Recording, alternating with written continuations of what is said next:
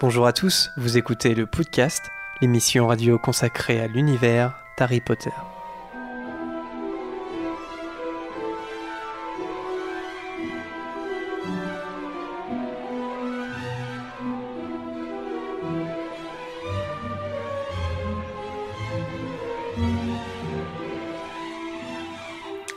Bonjour et bienvenue dans ce 60e épisode du podcast. Je suis Jérémy et pour cette émission, l'équipe est composée de Lucas, Yo brun ténébreux, Anthony Bonjour. et de Zoé. Salut. Ca- C'est Cassandre. Et Cassandre de son deuxième prénom. euh, Non, mais Il y a eu un atelier, euh, dit, ton, dit tes autres prénoms euh, avant l'enregistrement. Et ouais, on s'amuse comme on peut au podcast.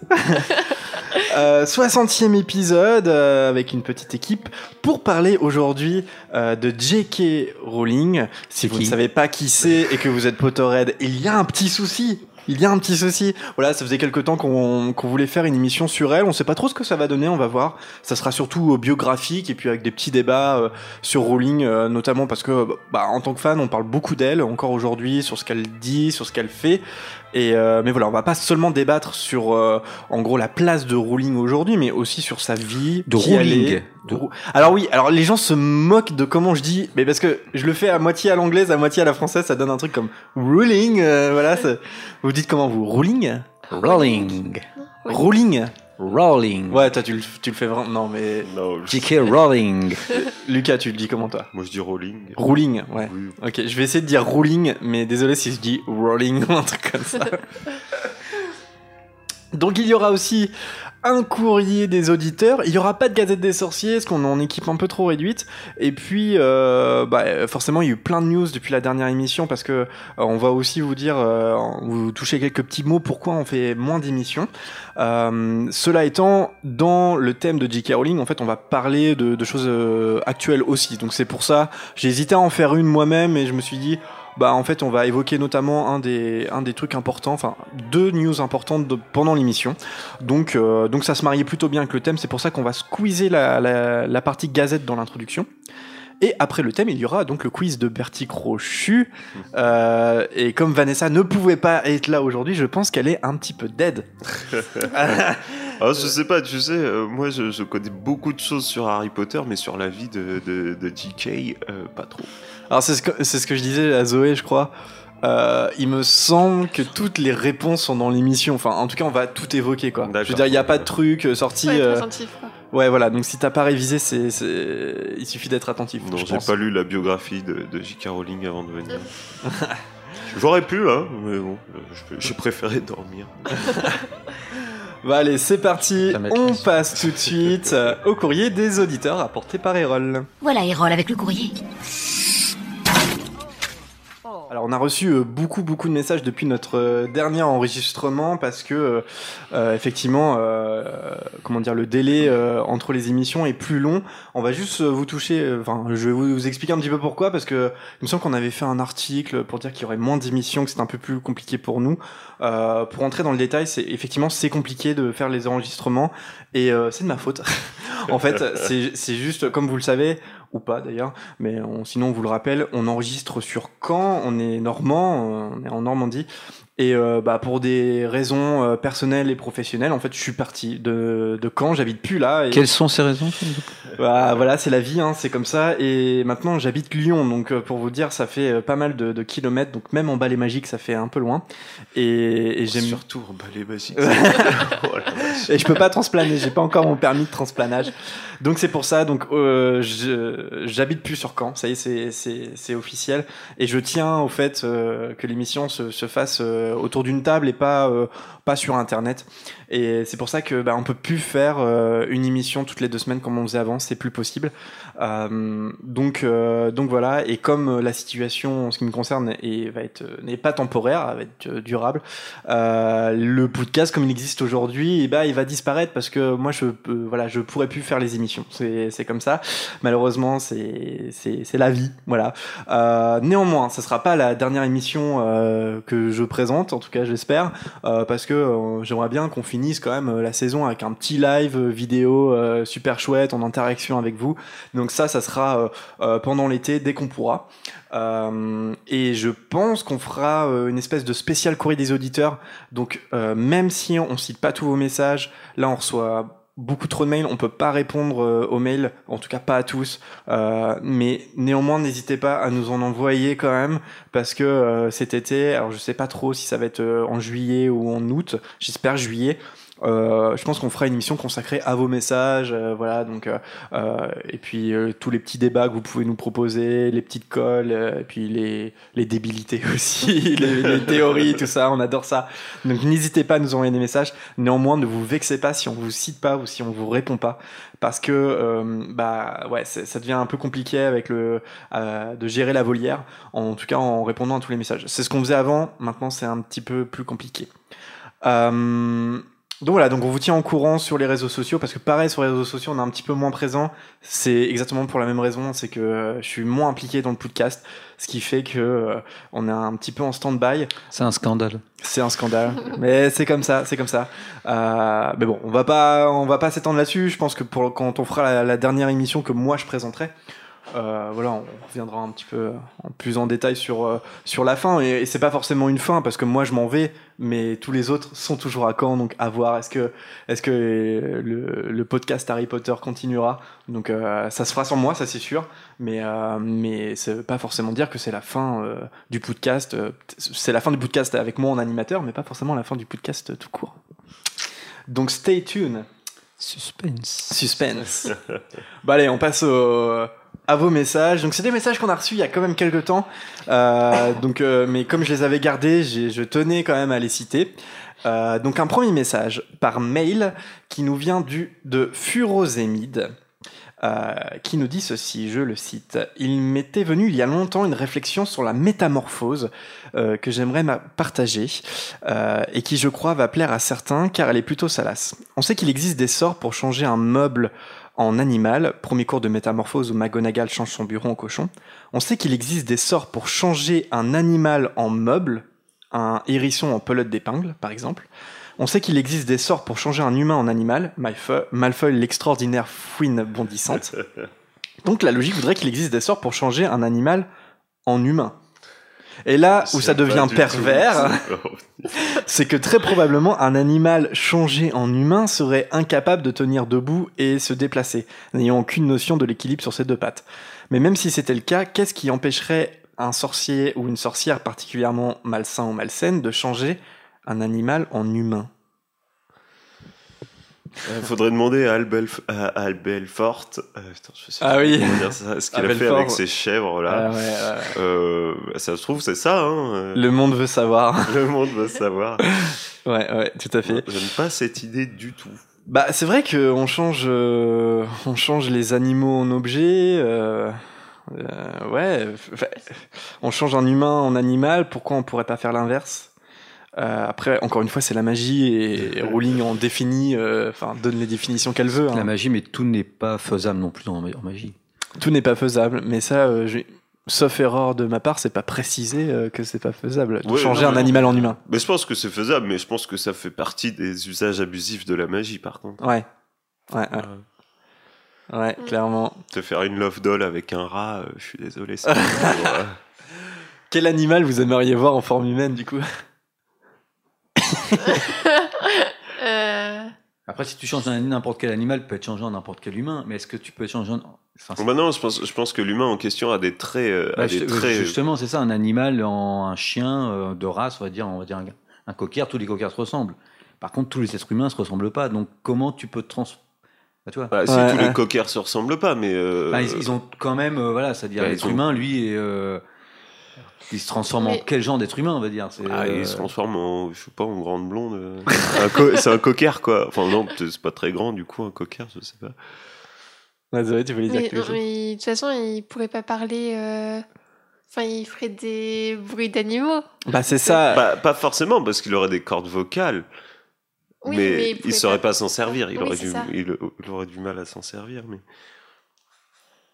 Ouais, puis Je- même, ouais, il aurait pas le sens de l'équilibre. Je il réfléchis à, à marcher et tout. à Sirius euh, qui quand il se transforme euh, en chien il peut dialoguer avec Patan. Donc là aussi, on Oh, a. on- di- parler, je sais pas s'ils parlent vraiment, ils se comprennent, mais. Ils se comprennent, euh, mais. Ils... Patan. Enfin, comment dire Patan. Patron est assez intelligent, hein. tu sais que euh, il comprend ce qu'un humain lui dit, donc. euh, Ouais. Ouais, ouais. Ouais, donc. euh, mais c'est intéressant en tout cas de. Non, ouais, Est-ce- j'imagine. Est-ce que, est- est- ouais, est-ce qu'un animal euh, peut être changé en, en humain? C'est euh, c'est une bonne question. En tout cas, mais euh, par exemple, euh, est-ce qu'en, enfin, non, je suis en train de penser à Malfeuille en fouine, mais parce que c'est Maugré qui qui le transforme en fouine. Mais est-ce que est-ce que Malfeuille, parce que Malfeuille est un peu une espèce de fouine aussi, donc ça sera un peu son animal, euh, ce sera un peu son animagus entre guillemets. Mais est-ce qu'on peut imaginer des le, le même procédé à l'envers, D'ailleurs, des êtres humains qui ressemblent plus ou moins à, l'animal, quoi. Enfin, un Mm. type de Déjà, si, faciès. Ah bah oui, oui, je pense, je pense que oui. euh, de la même façon que Peter Pettigrew a, a un visage assez euh, de rat, quoi. Je pense qu'un rat transformé en humain aura, aura les mêmes caractéristiques, euh, le petit nez, les yeux Pas tant humides. rond, Peter Pettigrew, quand ils se transforment en croutard, en tant qu'animal, ils ont conscience. Qu'ils, s- enfin, c'est, euh, voilà, ils, ont, ils gardent leur conscience.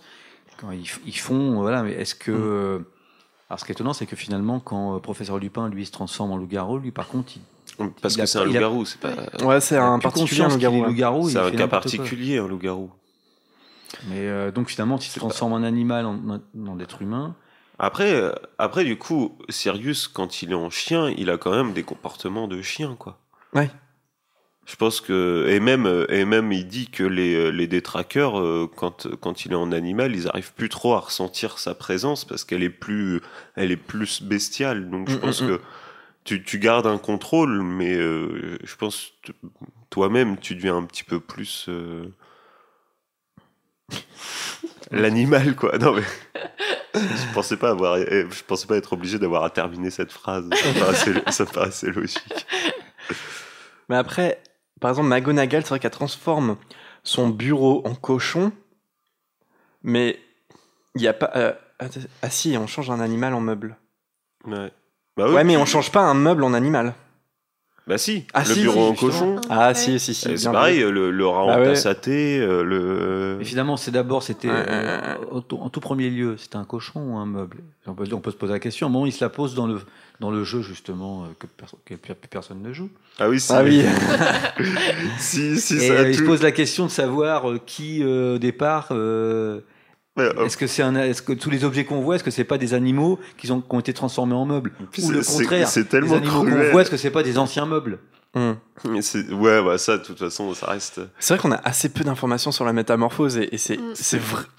C'est puissant comme. Ça brise tellement de lois scienti- scientifiques que, Mhm.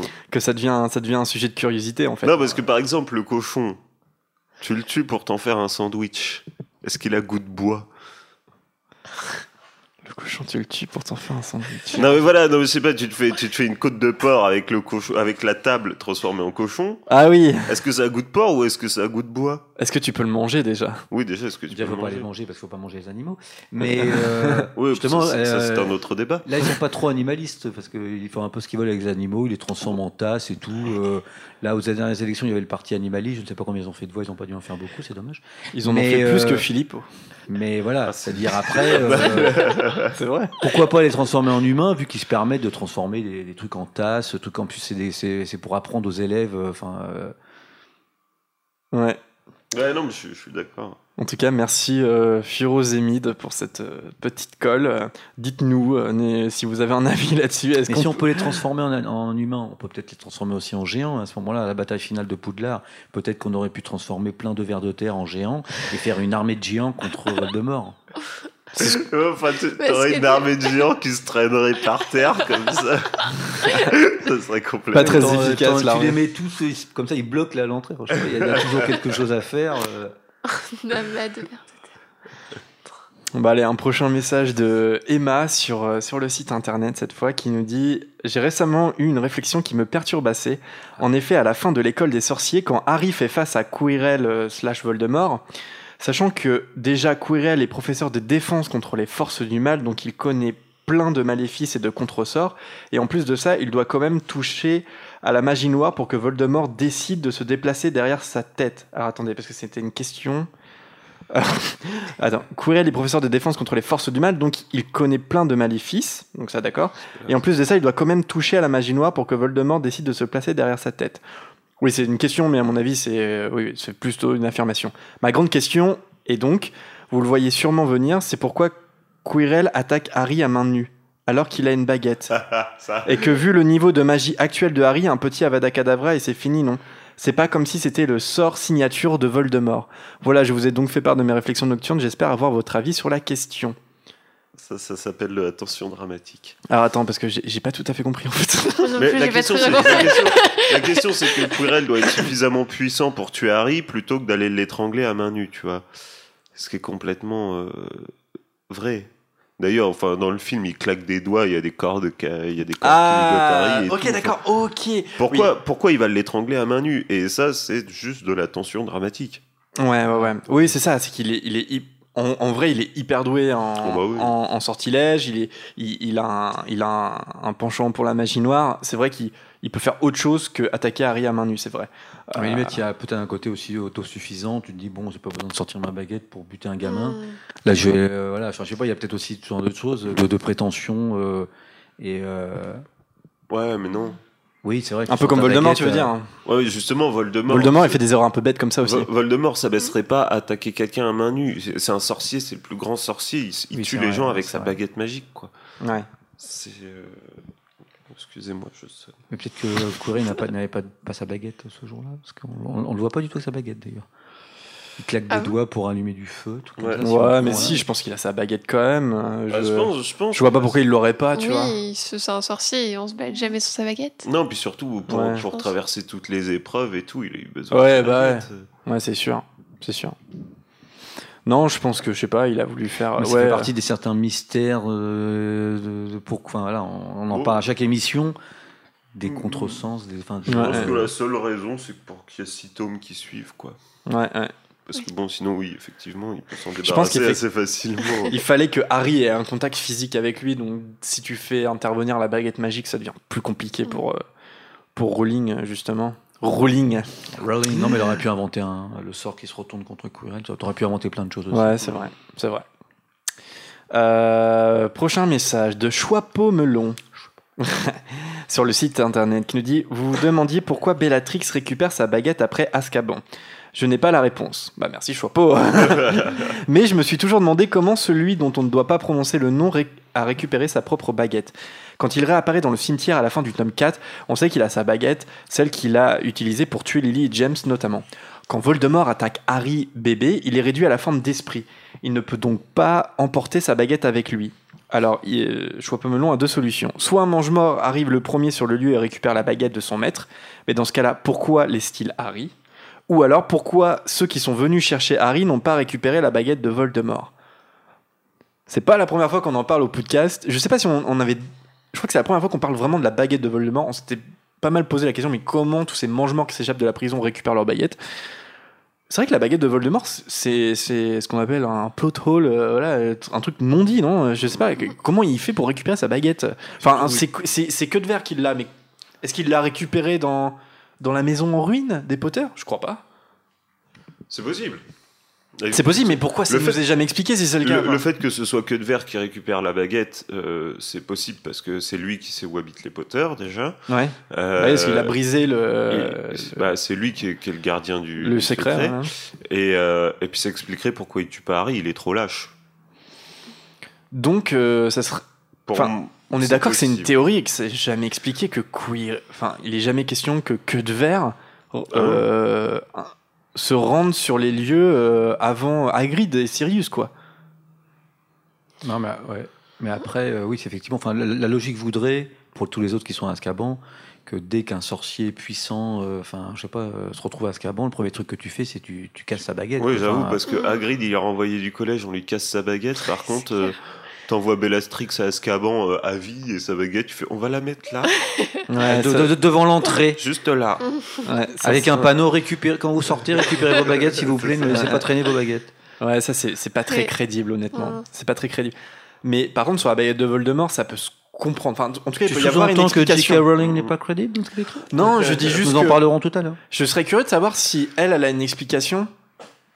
On va lui demander, ça tombe bien, elle arrive dans, Ouais, elle arrive tout à l'heure pour le un thème. quart d'heure. là. Non, mais est-ce qu'elle a une explication Enfin, est-ce que, est-ce que dans sa tête, elle sait comment ça s'est passé Ou est-ce que c'est vraiment un truc qu'elle a.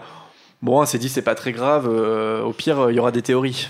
Bah, après, de toute manière, si tu prends, si tu prends les, six, les Oh. six tomes, enfin les sept, pardon, la complexité, quand même, malgré tout, de, de, de tout ce qu'elle a inventé, elle n'a pas la science infuse. Je pense que Non. obligatoirement, au bout d'un moment, il y a forcément, et puis tant mieux, ça peut permettre de faire, d'avoir plein de théories et tout. Ça nous mais tu permet de faire pas- des tu podcasts peux pas sur le tout sujet. prévoir, ah, c'est pas possible.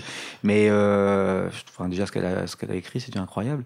Mais effectivement, euh, peut-être déjà, euh, elle laisse des petits trous et trucs comme ça Mm. pour que les gens puissent, un petit peu comme David Lynch, tu vois, que les gens puissent théoriser à, à- Oh, je pense pas que je pense pas que ce soit conscient moi je pense pas que ce soit fait exprès je pense vraiment sur le coup elle a pas s'est dit bon bah Voldemort il revient il a une baguette magique et c'est sa baguette magique quoi Moi, j'ai une autre théorie peut-être à ajouter. Ah, attention.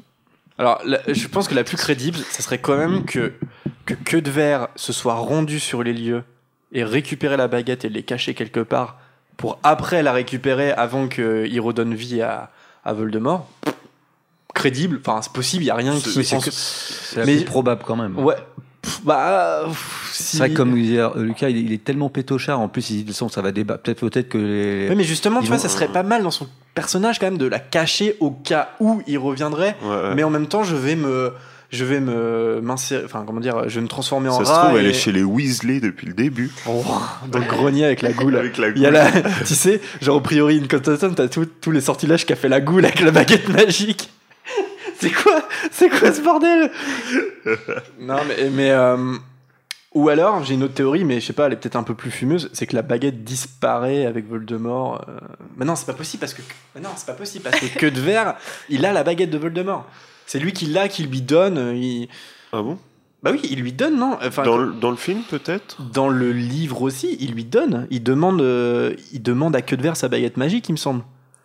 Dans, Mm. à, Ah, alors, attends, on a à la peut-être fin de la Coupe de Feu. Il y a peut-être un movieism là. Peut-être que. si mais Ah, Dans le film, à la fin de la Coupe de Feu, il lui donne la baguette. C'est lui qui a la mais, baguette. mais évidemment, il est dans le chaudron, il va pas prendre la baguette avec lui dans son chaudron. Parce que c'est Voldemort qui tue, euh, qui tue Non, euh, c'est- Diggory. Non, c'est verre. Ah oui, c'est tue que de verre l'autre, avec ouais. sa baguette. Tue l'autre. Et, et avec la baguette de Voldemort. Donc il apparaît pas avec sa baguette. Il, il- il- Non, non, ouais, c'est ça. Il apparaît pas avec sa baguette. C'est bien que de verre dans le livre qui lui donne aussi. Donc ça veut dire qu'il l'a, il l'a, il, il l'est, il l'a en ouais, sa mais possession. regarde, non, parce que regarde Frank Bryce, par exemple. C'est Voldemort qui le tue, avec sa baguette. Oui. Bah encore une... oui. Bah alors euh, encore une preuve que il a... Voldemort n'apparaît pas avec sa baguette. Donc la théorie comme quoi la baguette disparaît avec le corps de Voldemort, ça, Bah, ça non, marche pas. Frank. euh, Ouais. Ouais, de toute façon, il a pas de corps, enfin. Ouais. Comment Oui, c'est ça. Après, après, il y a, il y a aussi, euh, il y a aussi la maison, elle est à moitié en ruine. Ça se trouve, la, la baguette, elle était sous des décombres. Personne, la, la maison, elle est laissée telle quelle. Ah donc il serait Personne, retourné. euh, personne, ne- personne ne fouille la maison, personne ne retape la maison. Elle est laissée telle quelle. Donc ça se trouve, Ça peut très bien être que de verre avec euh, le bébé Voldemort euh, qui. ouais, voilà, ça se trouve, euh, Voldemort dit à que de verre, bah va voir dans la maison s'il y a ma, s'il y a ma baguette.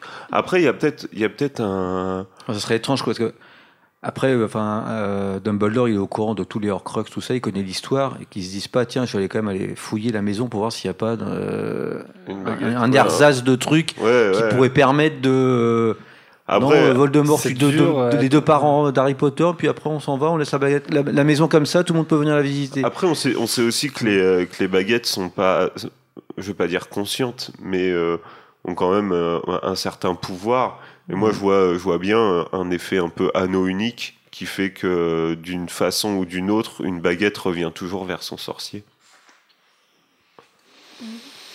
Ouais. En tout cas, euh, ce serait une des questions à poser à J.K. Rowling. Ça, c'est clair. C'est peut-être pas la, la top priorité. De toute façon, les Là, en fait, on est, on est vraiment face à un truc où, à moins qu'il y ait un élément qui nous échappe, et dans ce cas-là, euh, dites-nous, mais on est vraiment face à une situation qui est pas inextricable. Je veux dire, il peut y avoir une explication, sauf qu'elle nous est jamais donnée et ça apparaît un peu comme ça. euh, et quand, quand on est baigné dans l'histoire, quand on lit le livre ou quand on regarde le film, on se dit pas ah euh, comment ça se fait? Mais après coup, quand on fait par exemple un podcast, on se dit mais comment comment c'est possible? Et c'est dommage que ça ne nous soit pas expliqué. Mais ouais, moi, je- moi, j'aime, moi, j'aime bien l'idée de, de- d'une baguette, euh, puisque déjà, on sait que c'est la baguette qui choisit son sorcier, Mm. qu'il y a une question d'allégeance de la baguette en fonction de, Ouais. de, de victoire, de défaite, de trucs. Que ouais, il y a un effet un petit peu. La, la baguette, euh, la baguette trouve toujours un moyen de revenir vers son sorcier de façon un peu, un peu bizarre, quoi. Par Mm. exemple, on sait que le- la, la baguette de Suro, euh, elle a, c'est un peu une volonté de la baguette d'être destructrice et d'engendrer la mort de ses porteurs, quoi. Mm, mm, Donc, mm. euh. Eh ben, ouais, ben, on attend vos théories si vous en avez euh, d'autres. Mais en tout cas, euh, ouais, effectivement, là, c'est un bon plot hole comme on les aime bien. Euh, Manon sur le site internet aussi qui nous dit J'ai quelques petites questions pour vous. Est-ce que dans le monde magique, les enfants de moins de 11 ans vont dans une école et apprennent les bases, histoire du Royaume-Uni, maths, etc. Ça, on peut dire oui tout de suite. non. On en a déjà parlé ici, et justement, euh, Ah, dans le monde magique Ah oui. dans le monde Ouais. magique. Ah oui. Euh, on posait même aussi la oui. question après, qu'est-ce qu'ils faisaient avant, mais qu'est-ce qu'ils faisaient après C'est-à-dire, Mm. ils arrêtent leur scolarité à 18 ans. Enfin, à 18 ans, quand tu sors de l'école en France, t'es il un, des- un peu un loser quand même. Il y a, il y a des études Ouais. supérieures. hein. Ouais, il y a des études supérieures, ça, c'est évoqué dans, dans, dans l'ordre du Phénix. Oui. Mais, mais, euh, par exemple, la question c'est de savoir est-ce que. ah Oui, on s'est déjà posé, j'ai vraiment des défauts de mémoire. On on sait Est-ce que Ginny était à l'école primaire euh, du coin ou il pas me, s- il me semble pas. Il me Peut-être semble que. que, il me semble qu'on avait, on était arrivé plus ou moins à la conclusion que c'est euh, les, les sorciers, les parents qui Mm. s'occupent de l'éducation de leurs enfants jusqu'à jusqu'à Bah, l'entrée c'est au vrai que collège. je vois pas du tout Drago aller dans une école moldue, quoi. Ça, c'est c'est Oui. Alors peut-être que après c'est au, au bon vouloir des familles aussi, peut-être, Ouais. dans le sens où j'ai pas trop de mal à imaginer Ginny dans une, dans une école de moldu primaire. Par contre, Drago, par exemple, pas possible. Il y a peut-être des familles qui sont Mhm. hyper euh, ouvertes euh, Est-ce que justement, au monde moldu et qui le font, je sais pas. Je pense, je pense euh, par exemple, dans un couple, euh, un sorcier qui est marié avec un moldu, euh, je pense que ça peut être le compromis, tu vois, Mm. que l'enfant vive les Ah ouais. deux trucs. Donc justement, bah, on l'envoie dans une école primaire euh, de moldus, comme ça, quand il ira à Poudlard, il saura un, un peu le monde, il connaîtra le monde des moldus. Oui, parce que les, enfin, je pense pas que, le- que Ginny tout été dans les écoles primaires classiques, parce qu'ils ils arrivent, ils y connaissent absolument que dalle au monde des moldus, Mm, mm. donc ils, euh, ils sont restés au terrier. euh, mais euh, est-ce que tu as la possibilité, par exemple, si tu es sorcier, ton enfant reçoit sa dette pour Poudlard, de refuser finalement de dire non, non, finalement mon enfant ne va pas aller à Poudlard. Oui, tu, oui, tu pense. peux refuser, oui. Ouais, je pense. Oui, parce que Il tu va vois, aller dans une école de moldus. Sauf quand t'es Harry Potter, là tu peux pas. Bah, quand t'es Harry Potter, tu veux pas déjà. Euh, non, parce que tu vois, par exemple, Drago dit que ses parents ont failli l'envoyer à, à Durmstrang. Ouais. Euh, Donc, ils peuvent aller ailleurs. Et je pense que oui, qu'ils peuvent aller à la fac si ça les amuse. Mais Mais qui refuse d'aller à Poudlard déjà ouais, bah voilà, c'est ça. ça serait... enfin, faut vraiment, faut vraiment avoir une dent contre les sorciers, quoi. Faut vraiment. euh, Ouais, Pour, genre euh, tu sais que t'es un sorcier et tu dis non, je préfère aller euh, au collège du coin, tu sais. euh. Non, mais t'imagines. Non, mais imagine, t'es euh, gamin, voilà, t'es un enfant de Moldu. Et euh, tes parents sont tués par des sorciers, voilà, par des mange-morts qui, pour ça. Tu voues une haine aux sorciers, normalement. Enfin, Je veux Ouais. dire, tu grandis pendant 11 ans à te dire les sorciers sont, sont tous des salauds, machin et tout. Et là, tu reçois ta lettre et tu fais. euh, là, sinon, ça- tu- là, c'est un cas où tu peux refuser d'aller à Poudlard. ce serait une belle histoire d'ailleurs. Ouais. Ouais, Ça bah, pourrait être une belle fanfiction. Tu vas Ouais, ouais. à Poudlard et tu apprends tout pour te venger après. Oui, non, alors. Et tu tues tout le monde Et tu- voilà. Vous savez, je savais bien que sous cette discrétion se cachait une. euh, C'est pas une serdec, c'est une serpentard. hein, c'est- se cachait un sadisme. C'est euh, d'où le mot Cassandre. C'est c'est la théorie. Mais. euh, Non, effectivement, je pense que dans la plupart des cas, euh, oui, c'est plutôt éducation à la maison. Mm. Après, c'est pas impossible quand même qu'il y en ait certains qui, qui, qui vont à l'école primaire moldue. euh, surtout, comme tu dis, ouais, effectivement, Ouais. c'est un bon exemple, les, ceux qui sont sans mêler, en fait, hein, parce que je pense que ça peut être un bon Je pense compromis elle d'éducation. a été clairement elle, dans une école moldue. euh, Ouais, bah oui. Ah bah, les nés moldus, ils ont pas le choix. Enfin, il peut y avoir des nés moldus qui, qui font école à- Donc, chez oui, eux. Elle Ouais, mais- ouais. savait pas, elle savait pas qu'elle était sorcière. Bah euh, D'ailleurs, est-ce qu'il y a une sorte de-. Pas de suivi psychologique, mais par exemple, les parents moldus, est-ce que, qui apprennent que leur enfant est sorcier, qui reçoivent, par exemple, pour la famille d'Hermione, Mm. si Madame Granger, qui reçoivent une lettre Bonjour, votre fille est sorcière, bienvenue à Poudlard. Est-ce qu'il y a un envoyé spécial qui va leur expliquer quand même un petit peu ce qui se passe? Parce que, Ouais, ou alors il, vrai. euh, il- Ça, on en avait parlé aussi. Et je pense il que me oui. semble- il me semble qu'ils sont, ils sont aidés d'un, d'un, Mm. d'un employé Bah, du ministère. Par euh, exemple, on le voit avec euh, Tom Jedusor, enfin c'est Dumbledore qui, Mm, qui, qui, qui Mm. va à l'orphelinat. Donc on peut très bien imaginer, euh, en plus il n'était pas directeur, donc là je pense pas que c'est Dumbledore en, personne qui se présente, mais on peut très bien imaginer, euh, euh, je sais pas, par exemple le professeur McGonagall qui est directrice adjointe, aller à la rencontre des parents euh, moldus pour euh, expliquer euh, de quoi il est question. À mon avis, il leur envoie pas les lettres comme ça, quoi. Puis il envoie pas Fleetwick non plus, parce que t'imagines, t'ouvres la porte, tu vois ça, tu fais non. Moi personnellement, j'enverrais Rusard pour expliquer. Ah, quelle horreur. Oh la vache, comment. comment Mais forcément que ouais, il, il doit y Oh, avoir un, suivi et ouais, il doit y avoir un suivi. D'ailleurs, je me demande pourquoi euh, de base c'est pas Hagrid qui est venu frapper chez les Dursley en mode pour pour expliquer pourquoi ils envoient des lettres par hibou, tu vois. Bah, parce que. Oui, justement, et pour, pour eux, ils le font pas. quelque- Enfin, remarque, Bon, bah, si, bah, parce en qu'ils fait, savent quand même qu'il y a des. y a des- Bah, Hagrid sait pas qu'il a été caché du monde de la magie, mais Dumbledore il doit le savoir quand Mais même. non, justement, Dumbledore a laissé une lettre euh, aux Dursley leur expliquant tout. Oui, c'est et, vrai, oui, c'est vrai. Ah oui, et, c'est euh, vrai. et donc, Ouais, c'est- à- merci, Hagrid, Lucas, merci. ouais, c'est- Hagrid euh, dit, dit euh, bah oui, Dumbledore m'avait prévenu que ça serait un peu compliqué, mais de là à ce que tu saches même pas qui tu es et d'où tu viens. Oui, il part du principe qu'il le voilà, aura pas de surprise et qu'ils sont déjà au courant du monde de la magie. Après, ça reste une lettre, hein, c'est un peu un peu léger. oui, mais, bah euh, oui. Pour, pour Harry Potter, une lettre. Oui, je vous laisse un gamin sur votre palier avec une lettre. Bon, suffit de sonner ding ding. Bonjour, je vais vous expliquer un petit peu ce qui se passe. Ça aurait été bien Un quand peu même. ouais. léger quand même.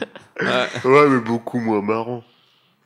C'est quand même fou. Ouais, si je dis pas de bêtises, c'est euh, dans, le, dans le Prince de Sang Mêlé qu'il rencontre Dumbledore pour la première fois. Quand il vient, quand il vient chercher euh, Harry. Tu à- des Dursley Euh, J'ai dit quoi? Non, mais je sais pas. Les- pas- on dit. n'a pas, on Non, sait pas qui pas- a rencontré Dumbledore la première fois. les, les Dursley, pardon. Ah oui. Oui. Dursley. C'est dans le Prince de Sang Mêlé où il vient chercher Harry, hein, c'est ça. Euh, J'ai un, j'ai un petit doute là tout de suite. Oui. Oui, c'est dans le Prince de Sang Mêlé. Oui, c'est oui, pour oui, aller oui, chercher oui, pour, euh, pour, Pour aller euh, chercher Horace Slughorn. Slughorn. Ouais. Et c'est la première fois Ah qu'il oui. rencontre Dumbledore, les Dursley. Ah oui, Euh, on peut se dire, euh, je sais pas, il était temps, peut-être. Mm. voilà. Ouais, mais j'ai envie de dire, euh, enfin, Dumbledore a autre chose à faire que de rencontrer des moldus de cette espèce, quand même. Ouais. Qui, qui méprisent le monde des sorciers, qui, euh, qui ont mis Harry dans un placard pendant. Bah, après, j'ai envie de dire, euh, les sorciers qui laissent. alors, Peut-être c'est pour son éducation et puis pour forger son caractère, mais qui savent, moi je suis le directeur de Poudlard, il y a Cassandre qui est bébé Cassandre, que je laisse parce que voilà, hop, et puis je sais que bébé Cassandre est dans un placard pendant 10 ans et je fais rien. Bon, c'est un peu léger quand même. hein. Surtout quoi, en plus, ils savent qu'il est dans le placard, puisque l'adresse du placard est Ah écrite ouais, sur non, la ouais, lettre, quoi. En tout cas, euh, je sais pas. Moi, moi, personnellement, je préférerais euh, aller, enfin, avoir l'éducation que de Moldu en école primaire, Ouais. et puis après aller à Poudlard, parce que quand t'as un enfant de sorcier, certes, tu connais mieux le monde de la magie. Mais euh, je veux dire, en termes d'éducation, d'ouverture au monde, t'es zéro, quoi. Je veux dire, Harry, il pense qu'il a, qu'il est inférieur, par exemple, à Ron parce qu'il connaît rien à la magie, mais moi, je pense que c'est l'inverse. Ah bah oui. C'est que il- il- Harry a beaucoup plus du conscient, conscience du, du monde qui, qui les entoure que Ronald Weasley, qui a toujours été baigné dans le monde des sorciers. Le monde des sorciers, c'est un monde autarcique, en fait. Et euh, je pense, euh, j'envoie un message à tous les parents euh, d'enfants sorciers. Ouais. Envoyez-les à l'école primaire. Parce qu'il y a qu'à voir la maison des, des, euh, des Weasley, euh, ils y connaissent rien en architecture ni en, en géométrie de base. Ouais, c'est, euh, clair. Ils savent même pas faire la vaisselle. Enfin, ça doit être pratique quand même. je, pense, je pense à mon évier là. Je suis... Alors, autre question de Manon euh, qui nous dit Dans le même genre, je me demandais si à Poudlard il y a des suivis euh, de cours moldus. Je pense que leur emploi du temps avec seulement des matières magiques ne remplirait pas leur journée. Je suppose donc qu'il doit y avoir d'autres cours plus moldus. Alors, encore une fois, je suis pas sûr de comprendre la question. Est-ce qu'il y a des suivis? Bah, du coup, est-ce qu'il y a des, euh, Ah, des- de des- matières moldues des Ah oui. cours de mathématiques, de français. Parce qu'on on s'est souvent posé la question de savoir est-ce qu'il y avait des cours de latin, parce qu'il y a tellement de formules qui sont en latin, de choses comme ça. A priori, non, quand même. hein, A parce priori, que non. On Parce n'a jamais lu ou vu ou entendu parler de que, quel niveau que ce soit, mais euh, dans ça- le 3, Hermione a fait toutes les matières possibles et inimaginables. Il Et jamais dit de maths demain quoi. Il y a arithmancie, mais bon. Ouais, ouais. Voilà. L'arithmancie, c'est, c'est, la magie dans Et les D'ailleurs, chiffres. c'est même étonnant parce qu'ils arrivent quand même à 10 ans. Enfin, ils- partent du principe qu'à 10 ans, ils savent tous écrire, ils savent tous parler. Enfin, je sais pas, il y, a des- il y a des bases que t'as pas encore à 10 ans, notamment le vocabulaire, la grammaire, enfin les cours de français euh, classiques, et même les cours de mathématiques. euh, tu, enfin, tu sais pas, dans, dans, les, dans ce que tu fais, les potions, les trucs comme ça, les cours de sciences naturelles. Enfin, je sais pas, des, t'es- T'es le dans gamin. les cours de potions, de potions évidemment, la science enfin, sont peut-être inclus, mais il y a des matières basiques qu'ils n'ont pas. Et je sais pas, ils, ils sortent, ils sont magiciens, ils arrivent à transformer une poule en, euh, en cuillère, mais par contre, c'est des gogoles, quoi, parce que, enfin, euh, ils savent pas écrire, ils savent pas parler, quoi, parce qu'à 11 ans, t'es pas non plus un génie. Après, Lucas, il a raison. Si, si, si t'as donné euh, des, des excellents cours de français à ton enfant, il arrive à Poudlard et sait parler français. Oui. Que ça va lui servir à rien. Ouais, je fais ça, je fais ça. non, mais Non, oui, mais mais- je pense- je pense que les parents s'occupent un peu de l'éducation de leurs enfants. Mais Bah, bon, ils ont plutôt vois- intérêt, ouais. Tu vois, quand, quand tu vois les Weasley, quand on ont 7, enfin, ça doit être dur d'éduquer les 7 en même Bah, temps. c'est ça, ils en ont 7. T'as le, t'as Monsieur Weasley qui travaille au ministère de la magie. Là, apparemment, il y a des horaires. euh, donc, Ouais. Madame Weasley, pauvre petite femme au foyer, qui en plus euh, apprend la grammaire, les mathématiques, la géographie, la nanani, nanana. À ces gamins, 7 gamins, Ouais. euh, ça me paraît quand même improbable. Hmm. Non, mais chez Ouais, Caroline, de toute façon, puis c'est pas, puis c'est, c'est un métier quoi. Enfin, de, Mhm. d'enseigner à ton enfant. Ah bah je dis pas que c'est pas possible, hein, mais euh, c'est, façon, c'est JK beaucoup d'implications. hein. Elle vient tout à l'heure, on lui posera la question. Parce qu'elle Ouais, on va lui demander tout à l'heure. Elle est, elle est sur le, dans son. elle est sur le palier, là. Et enfin, euh, une autre question aussi de Manon. Ma dernière question sur l'école, je me demande comment se passent les études supérieures. Ah Bah, justement, on en parlait tout à l'heure de nos petits sorciers. Et est-ce qu'ils sont tous pris pour, euh, ils sont tous, euh, en gros, est-ce qu'ils deviennent tous chômeurs quoi après Poudlard? Donc cela veut dire que le taux de chômage est élevé et c'est à cause des sorciers. Euh, ça, c'est une stat qu'on n'a pas encore une fois. Combien continuent leurs touchent pas études? les allocs, hein. Est-ce qu'il y a un système euh, allocation euh, Poudlard même, il n'y a, pas- a beaucoup de métiers dans le quand t'es sorcier. Par rapport aux moldus, par rapport à nous. euh, En fait, je trouve qu'il n'y a pas beaucoup de métiers. Enfin, en tout cas, c'est pas évoqué, mais il y a beaucoup de métiers qui sont au sein du ministère, en fait. Oui, Ouais. c'est ça. Tout est centralisé dans le Ouais. ministère, mais il y a quoi d'autre à part Il y a travailler pour le ministère Tous les métiers d'artisans, quand même, parce que les, euh, les À balais, les Saint-Mangouste. costumes. Ah, ouais, ça, ouais, ça mangouste, ouais. Euh, vendeur. Et Oui, c'est encore une ça, fois, pour, tous les- tous pour aller à. Sainte-Mangouste, t'es obligé, euh, Ah bah, t'es obligé de faire une licence. euh, ouais. à mon avis, je, pense, je, je suis pas sûr que ce soit des études supérieures dans le sens où on l'entend plus que euh, de l'apprentissage de terrain en fait. Ouais. Tu passes, euh, voilà, tu passes 2-3 ans, t'es interne à Sainte-Mangouste et puis euh, pendant 2-3 ans, on t'apprend ouais, à réparer les fractures, à faire des trucs et tout. Ouais, c'est ça, parce que Poudlard t'apprend la base de la magie et après c'est à Mm. toi de la spécialiser, quoi. Mm, mm. Euh, ouais. Ouais, c'est- Je vois peux- plutôt ça, ouais, effectivement. tu peux être une- éleveur de dragons en Roumanie. Quoi. Mm. Ouais, tout à fait. Allez, prochain message de May en commentaire euh, sur notre site internet qui nous dit si c'est Dumbledore qui conseille Sirius d'aller dans la caverne euh, près de Préolard, pourquoi ne lui fournit-il pas à manger? Alors, je suis en train de relire la coupe de feu. Je me suis posé la même question. Euh, au lieu que ce soit Harry, Ron et Hermione qui le fassent, pourquoi ne pas le cacher à Poudlard? Il y a tellement d'endroits interdits ou secrets que ça serait euh, plus simple. Oui. Enfin, vous vous souvenez de ce moment où euh, Sirius en fait se rapproche de Harry parce que à cause de ce qui se passe avec le tournoi des trois sorciers et Sirius décide euh, effectivement de, de se rendre à Préolard, de, de, de suivre ce qui se passe à Poudlard. Et en fait on apprend après que c'est Dumbledore qui lui a conseillé la, la caverne dans laquelle il vit. Et sauf que Sirius euh, il meurt de faim. Et c'est pour ça qu'il demande à Harry, Ron et Hermione de lui apporter à manger. Pourquoi il lui apporte pas à manger Dumbledore? Je, pe- je pense que Sirius, pour, pour le cas de se cacher dans Poudlard, je pense que Sirius, euh, on sait très bien que rester enfermé, c'est pas son truc. Donc, Je pense qu'il est pense intenable. Ouais, voilà, il aurait pas voulu. Mais par contre, c'est vrai que bon, euh, t'as Dumbledore qui va voir, euh, je sais pas, un elfe de maison au pif et qui lui dit. Bah ouais. euh, Qui transplane, paf. C'est ça, va, va lui apporter deux cuisses de poulet. Tu dis à personne qu'il est là. Il peut se transformer aussi en pâte à rond et la fouiller les poubelles, hein, faut pas exagérer. Bah, c'est ce qu'il fait, mais c'est ce qu'il dit. Il mange que Oui, des oui, rats c'est et tout. oui, enfin, oui, c'est mais, dégueulasse, quoi. Ouais, c'est un petit peu exagéré aussi, effectivement, de dire euh, lui aussi, c'est quand même un sorcier ultra puissant. Il, se- il mange des rats parce qu'il n'a rien d'autre à manger dans une grotte. Dire, Bon, tu peux essayer de te débrouiller quand même pour aller un peu dans le monde des moldus. Il et dit aller qu'il chercher veut- deux trois sandwichs. hein. Dans mon souvenir, il dit qu'il veut, il veut pas voler après Olar ou dans le coin pour, Pour pas éveiller les soupçons, ouais. voilà, pour pas se faire repérer. Bon, c'est encore une petite, euh, voilà, un petit subterfuge de, Ro- de Rowling pour, euh, pour, voilà, pour qu'on se pose pas trop la question. Mais euh, effectivement, je pense qu'Albus, il, a, il, il oublie de le nourrir. Il va te cacher là. Et ils se demandent pas. Démerde-toi après. tu sais, au bout de trois semaines, il dit Tiens, ça fait longtemps que j'ai pas eu de nouvelles de Sirius, je vais aller Tu sais, voir. ça se trouve, il lui demande un loyer, tu vois. ça se trouve, il paye à le bus et Il tout. n'y a, il y a même pas que Dumbledore, enfin, il y a le professeur Lupin, tout ça, il a plein d'amis, l'ordre du Phénix, ça, Ouais. qui, qui disent Bon, attends, et ils savent, oh, je pense qu'il y en a qui doivent savoir où il est, et après il se retrouve quand même à, euh, avec toute sa bande, justement, dans le début de, Ouais, tu de vas y l'ordre du Phénix. Ouais. Un gros moment de radio par Anthony. Merci, ça, ça me manquera, ça. Ça coupe au montage. Bon, non, il n'y a Tu pas de montage. Non, pas- Allez, un pro- un- la suite du message de, de May, toujours, qui nous dit Enfin, dans le cimetière, lorsque Voldemort parle aux mange-morts, il explique pourquoi certaines places sont vides. On sait donc que certains mange-morts sont morts, euh, que d'autres sont à Azkaban, qu'il y en a un en mission, a priori c'est Croupton, et euh, qu'un est absent et sera puni. Je suppose que celui absent c'est Karkaroff. Dans ce cas, où se situe Rogue Est-il lui aussi en mission mais n'est pas mentionné par Voldemort ou est-il oublié?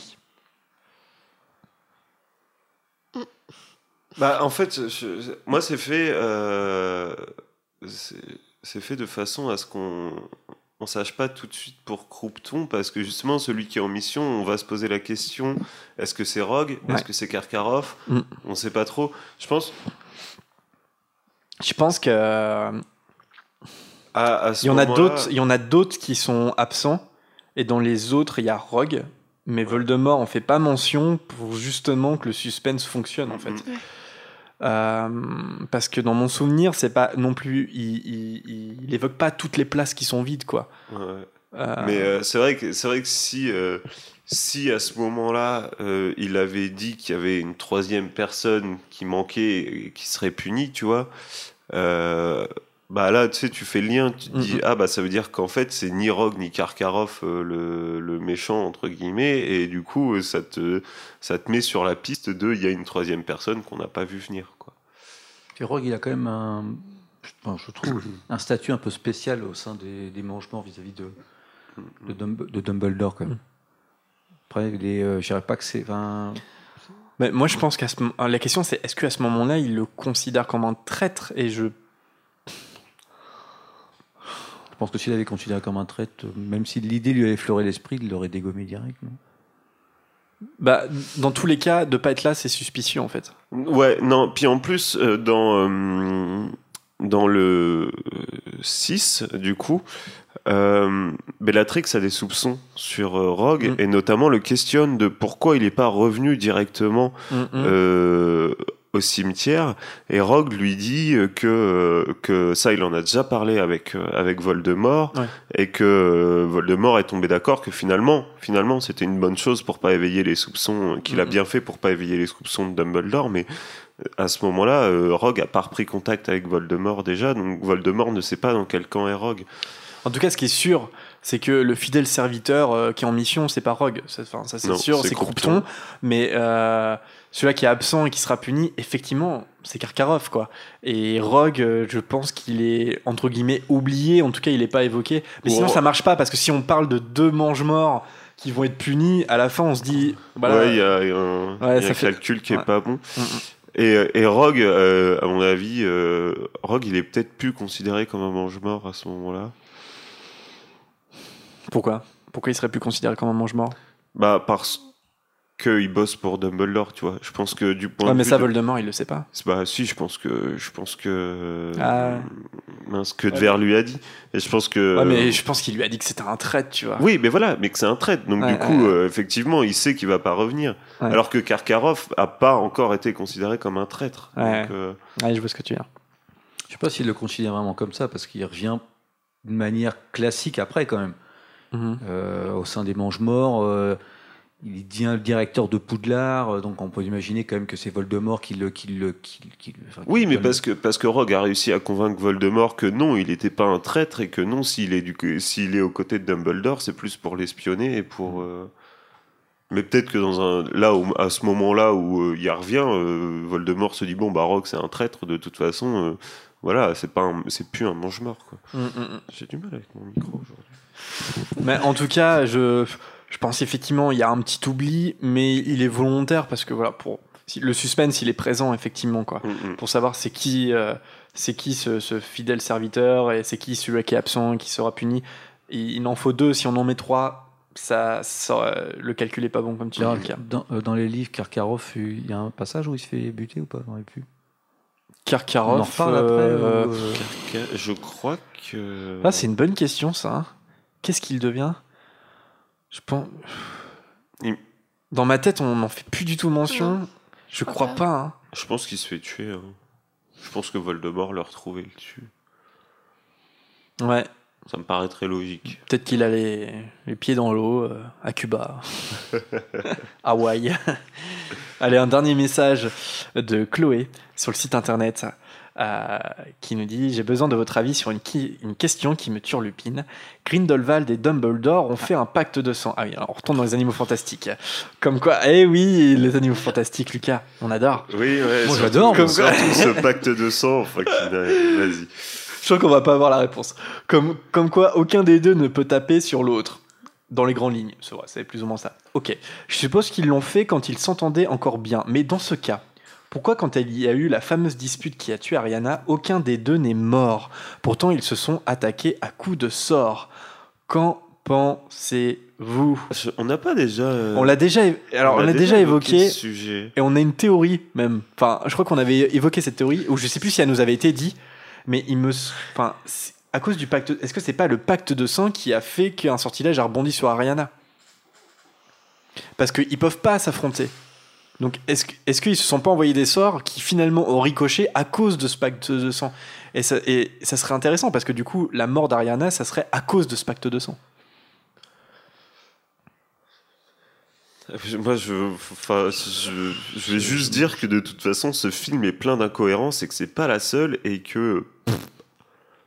Ça, mais ça, enfin, ça serait intéressant quand même qu'elle que, elle place la mort, enfin qu'elle évoque la mort d'Ariana, et je pense que ça sera le cas quand même, et que ce pacte de sang soit le responsable aussi, tu vois, de, de ça. Ça, ça. ça expliquerait quelque chose qu'on n'a jamais su. Ce non, parce intéressant. qu'en plus, non, parce qu'en plus dans le livre, la mort d'Ariana, c'est euh, expliqué que euh, elle voulait pas que son son frère se batte et que c'est elle justement qui pète un câble comme elle le fait souvent et elle se tue elle-même, je pense, En apparemment, libérant en c'est un- libérant ce qui serait probablement un Ouais. obscurial, mais apparemment, c'est un sortilège quand même.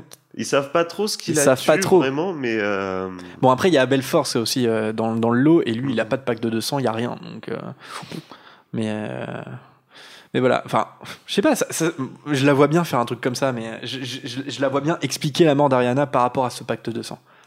Et ce serait une des raisons pour lesquelles Dumbledore tient absolument à le détruire aussi, tu vois. Hmm. Parce que c'est le responsable de. Enfin. T'es pas convaincu, Lucas. mais- Ah non, mais non, mais moi je suis pas convaincu. Pour moi, c'est juste une connerie de plus dans ce film. ah non, mais je- Faudrait bien l'expliquer, ce pacte de sang. Faudrait ouais, bien ouais, l'expliquer. non, c'est pas, je sais pas, un serment inviolable. C'était tellement. Ouais, pourquoi elle a pas refait le serment inviolable? Mais- Bah, ouais. En plus, euh, en plus, je pense qu'on n'en a pas fini avec ce pacte de sang, parce que j'ai revu. Puis l'utilisation du miroir du Rizet.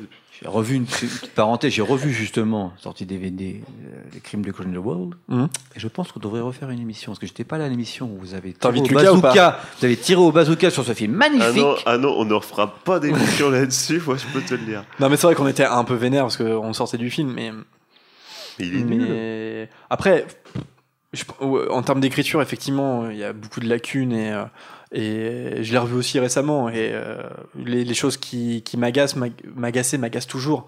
Après, euh, j'espère qu'ils en tirent les, les conséquences. Enfin, on sait que le scénario du 3, là, il est, Il le est- film a été énormément retardé. Le scénar- c'est pour, je pense que c'est pour ça aussi que Rowling est très absente en ce moment. Elle parle plus sur les réseaux sociaux euh, et on sait qu'elle que la réécriture du, du film euh, était en cours et tout ça. Donc je pense qu'il y a vraiment une rem- refonte totale de, de- de là où euh, ils veulent emmener la saga Animaux Fantastiques.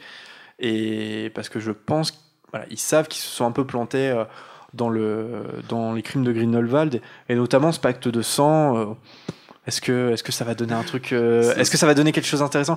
Est-ce que c'est ce, ce nouveau, a priori, frère Dumbledore Est-ce que ça, ça va être Ah ouais, intéressant? non, non, il n'y a pas intérêt que ce soit vrai, quoi.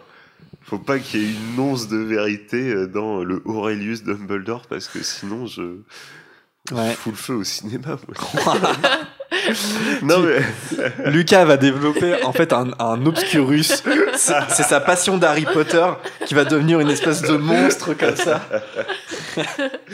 Non, mais bon. Non, Ouais. mais oui, mais j'espère oui, qu'ils ont, qu'ils ont. Et ça se trouve, le 3 ne sera qu'un errata du 2, en fait.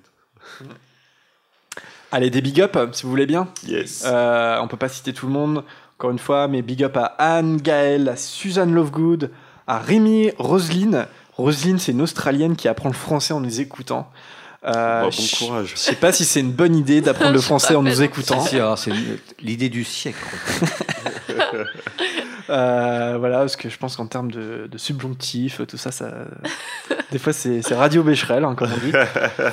Euh, big up à Alice, euh, Johnny qui a rattrapé toutes nos émissions aussi, et puis à tous les autres. Merci à tous. Et enfin, à nos tipeurs du moment, Julia, Matan, Marcus, Maël, Mini Girafon, Elise, Professeur Livingstone et Arlex. Merci. Merci, merci. Merci. Allez, on passe au thème parce que c'était finalement on n'a pas de Gazette du Sorcier, mais c'était un, un quoi long le thème courrier. Je m'en rappelle plus. Le thème? Oui. C'est J.K. Rowling. C'est le moment où elle passe par la porte et. Et, Non. et ouais. JK. Bah, je sais pas, c'est Anthony, il m'a dit euh, j'ai son numéro. euh.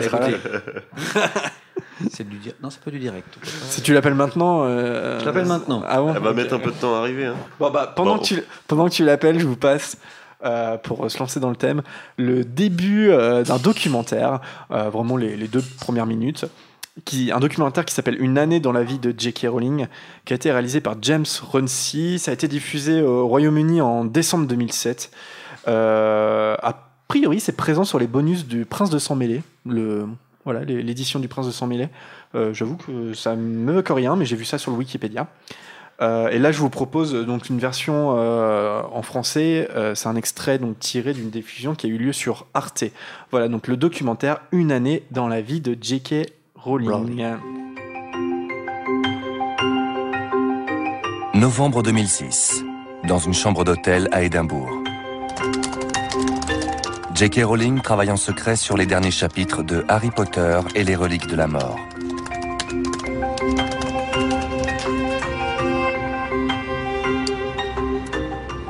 Je me suis fait une note très utile. Nécessitera un plan solide. Je ne sais plus quand j'ai écrit ça. Mais j'avais raison. Il lui aura fallu 17 ans pour écrire les 7 volumes de la série. C'est une grande saga où se mêlent les désarrois de l'enfance, le danger et l'aventure. Mais c'est bien plus qu'un simple conte pour enfants. Derrière la sorcellerie et la magie se cache une fable profondément morale sur le bien et le mal, l'amour et la haine, la vie et la mort.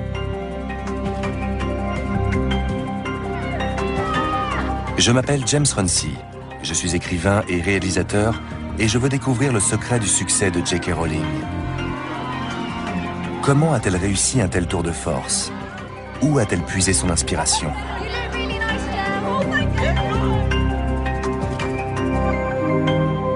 Voici la maison de campagne de J.K. Rowling en Écosse.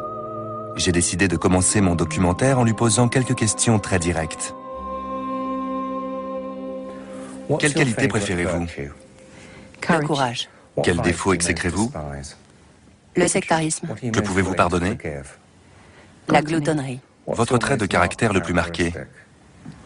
La persévérance. Votre hantise?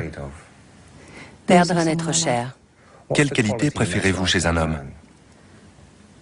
La moralité. Quelle qualité préférez-vous chez une femme? La générosité. Qu'appréciez-vous le plus chez vos amis La tolérance. Votre principal défaut Choupe au lait. Votre activité préférée L'écriture. Votre image du bonheur Une famille heureuse. Voilà, donc c'est le début euh, de ce documentaire qui s'appelle euh, Une année dans la vie de J.K. Rowling. Euh, Il y a un autre documentaire aussi euh, qui est intéressant, que vous avez peut-être vu, je sais pas, qui, est plus connu, je, je pense, qui s'appelle Harry Potter and Me, et qui a été beaucoup vu parce que ça a été euh, diffusé sur la, sur la BBC, mais cette fois c'était, ça a été fait en 2001, donc euh, au moment où le premier film euh, est sorti. Et ce qui est intéressant, c'est que c'est vraiment donc, un documentaire sur, sur J.K. Rowling en tant qu'auteur, voilà, sur, sur l'écriture des livres, et en plus c'est en cours, parce qu'en 2001, euh, euh, il y a quatre premiers volumes qui étaient, qui étaient sortis.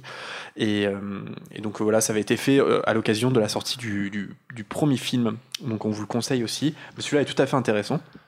Un téléfilm aussi. Il y a eu un téléfilm, alors moi j'ai pas vu. Tu l'as vu? Je l'ai vu. C'est fait- c'est avec l'actrice. euh, Enfin, je non, j'ai plus me rappeler le nom de l'actrice, donc ça Ouais. m'intéresse ce que je vais dire. C'est très hollywoodien, on va dire. Ouais, C'est très pathos euh, sur son histoire. Oh, bah, Ouais, ouais, j'imagine.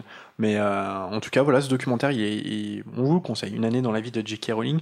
Euh, Peut-être pour, euh, je sais pas, se lancer euh, par un petit débat, mais euh, avant de rentrer dans sa biographie, après toutes ces années euh, post-Harry Potter, en tout cas la, la- la saga des, des livres Harry Potter, euh, qu'est-ce que qu'est-ce que représente J.K. Rowling pour vous? Est-ce que est-ce que je sais pas, est-ce que vous la suivez, vous suivez ce qu'elle ce qu'elle dit Tous les jours, on euh, la suit. On sur- on non, mais sur- bas de chez elle. on est des stalkers.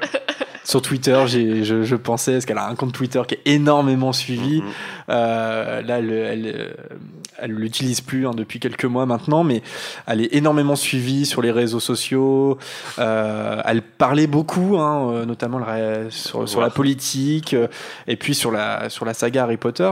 Euh, elle a sorti d'autres livres aussi. Est-ce que, voilà, aujourd'hui, est-ce que J.K. Rowling vous intéresse autant qu'avant?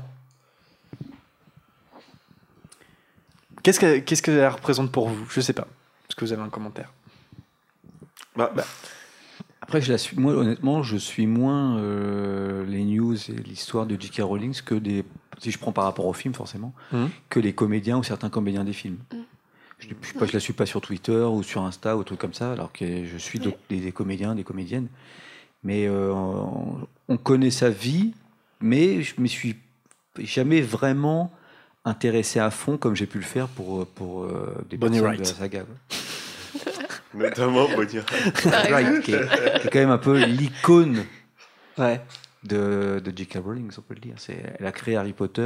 Parce que, au départ, les gens ne savent pas tellement, c'est que toute l'histoire d'Harry Potter, tout ce qu'a écrit J.K. Rowling, ce n'est que dans le but de créer le personnage de Ginny Weasley. Alors on verra que non. C'est une théorie. Je sais plus si je dois rire ou pleurer avec ce mec-là. ça C'est une théorie. Les deux en même temps, tu sais. D'ailleurs, je lui ai envoyé un SMS, on va voir ce qu'elle a dit. mais, euh, Je sais pas, Zoé, euh, Lucas. Zoé, tu la suis ou pas sur. Euh, pas du tout. Je crois du- que j'avais suivi Ah, un bravo. temps. Non, mais je l'avais suivi un temps, mais elle m'a énervée, du coup, je me suis désabonnée.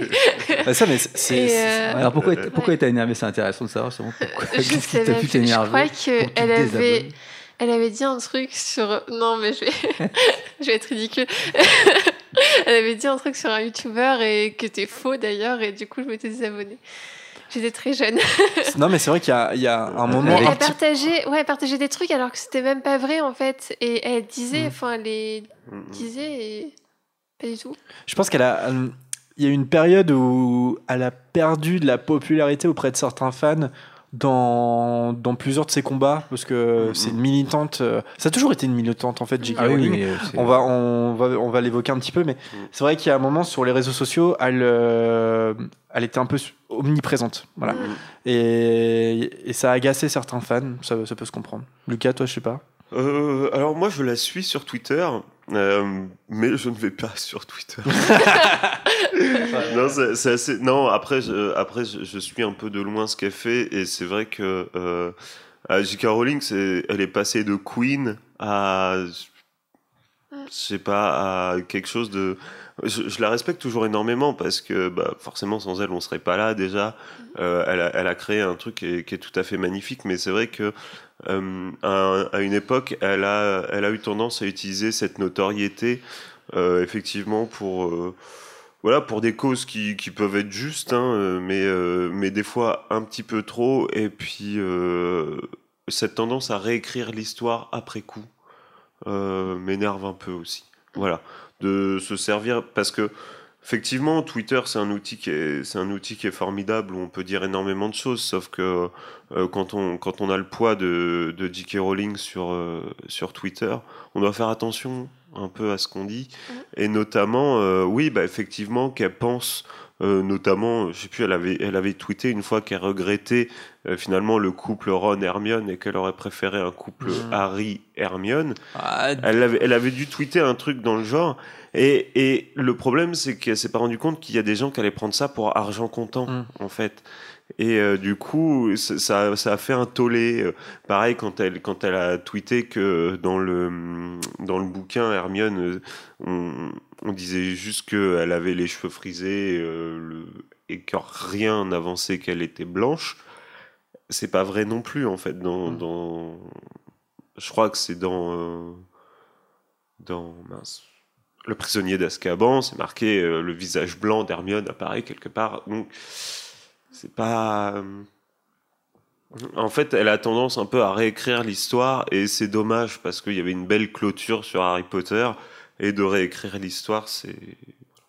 C'est vrai que ça, elle, elle, euh, les commentaires sur l'histoire, elle, elle l'a toujours fait. Enfin, dès Mhm. la, dès la fin de la publication des, des, des, des livres, c'est quelque chose qu'elle qu'elle a fait. C'est, c'est vrai que c'est, c'est particulier parce que euh, si les éléments, s'il y a des éléments d'histoire qui sont assez importants pour les pour les annoncer publiquement, pourquoi c'est pas dans les livres Et ça, c'est, un reproche qui revient souvent et qui tient, Ouais, la, qui tient la route, quoi.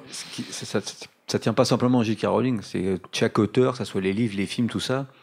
La difficulté justement de terminer un livre, de ter- terminer un film, de terminer un tableau, tout ça. Et pour eux, j'ai l'impression que pour beaucoup de créateurs, il n'est jamais vraiment terminé. Ils, ont, ils peuvent avoir des regrets. À un moment, il faut dire stop, c'est terminé, c'est comme ça. Et puis peut-être un mois, deux ans, trois ans après, là je vois par exemple, il va y avoir euh, euh, Apocalypse Now qui va ressortir une reversion euh, remontée de nouveau par, euh, par Coppola, parce que alors que le film est sorti en 76, je crois, un truc comme ça, et ben il est pas. Enfin, il, il- il est pas. fi- Enfin, il il pour lui, le montage n'est pas encore bon. Ça fait déjà deux fois qu'il le fait, et au moins deux, trois fois. Et de nouveau, 20 ans après, 30 ans, 40 ans après, il y a des, gars qui remontent leur film, qui sont pas contents de ce qu'ils ont fait.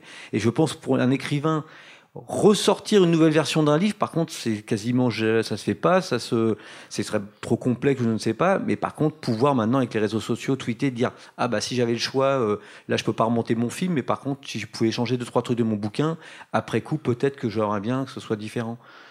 Je pense que ça va pas être facile non plus de. Moi je comprends quand même qu'elle puisse avoir des regrets sur certains trucs qu'elle a pu écrire ou. euh, Mais pas les dire, pas forcément les, les partager. C'est vrai que moi j'avais pas trop aimé, euh, je me souviens du truc euh, sur, sur le couple Harry et Hermione. Je trouvais ça, je, je vois pas pourquoi elle, l'évoquait euh, publiquement. Pareil, ce qu'a fait polémique, une fausse, enfin une vraie fausse polémique, on va dire, euh, dernièrement, mais sur le fait que Dumbledore est gay, en vrai, euh, euh, ça, ça faisait longtemps qu'on le savait parce qu'elle l'avait annoncé, euh, elle l'avait annoncé, je crois que c'était euh, à une, une émission de télé, je crois qu'elle elle était, euh, enfin je sais plus, je, je sais plus si c'était quand elle répondait aux questions d'enfants. Il me semble que c'était dans, c'était, c'était à ce moment-là, mais en tout cas c'était bien avant, bien avant euh, cette année. Euh, c'est pour ça que c'est, pour ça que les, les fans savent depuis très longtemps que Dumbledore est gay, même si c'est pas dans, dans les livres. Et ne serait-ce que bah, cet élément de l'histoire, je vois pas pourquoi elle l'a dit en fait. Je veux dire qu'elle aurait pu le garder pour elle et puis euh, le développer dans les animaux fantastiques. Ouais. Or, elle fait l'inverse. Elle le dit, ça fait des années qu'elle l'a dit, Dumbledore est gay. Et finalement, elle revient sur euh, le passé de Dumbledore. Et en plus, c'est même pas, c'est même pas euh, réalisé dans, dans, dans la saga. Et, et là où les gens découvrent la polémique maintenant, ils ont raison de dire euh, c'est bien beau de dire que Dumbledore est gay, pourquoi ça se voit pas dans le film?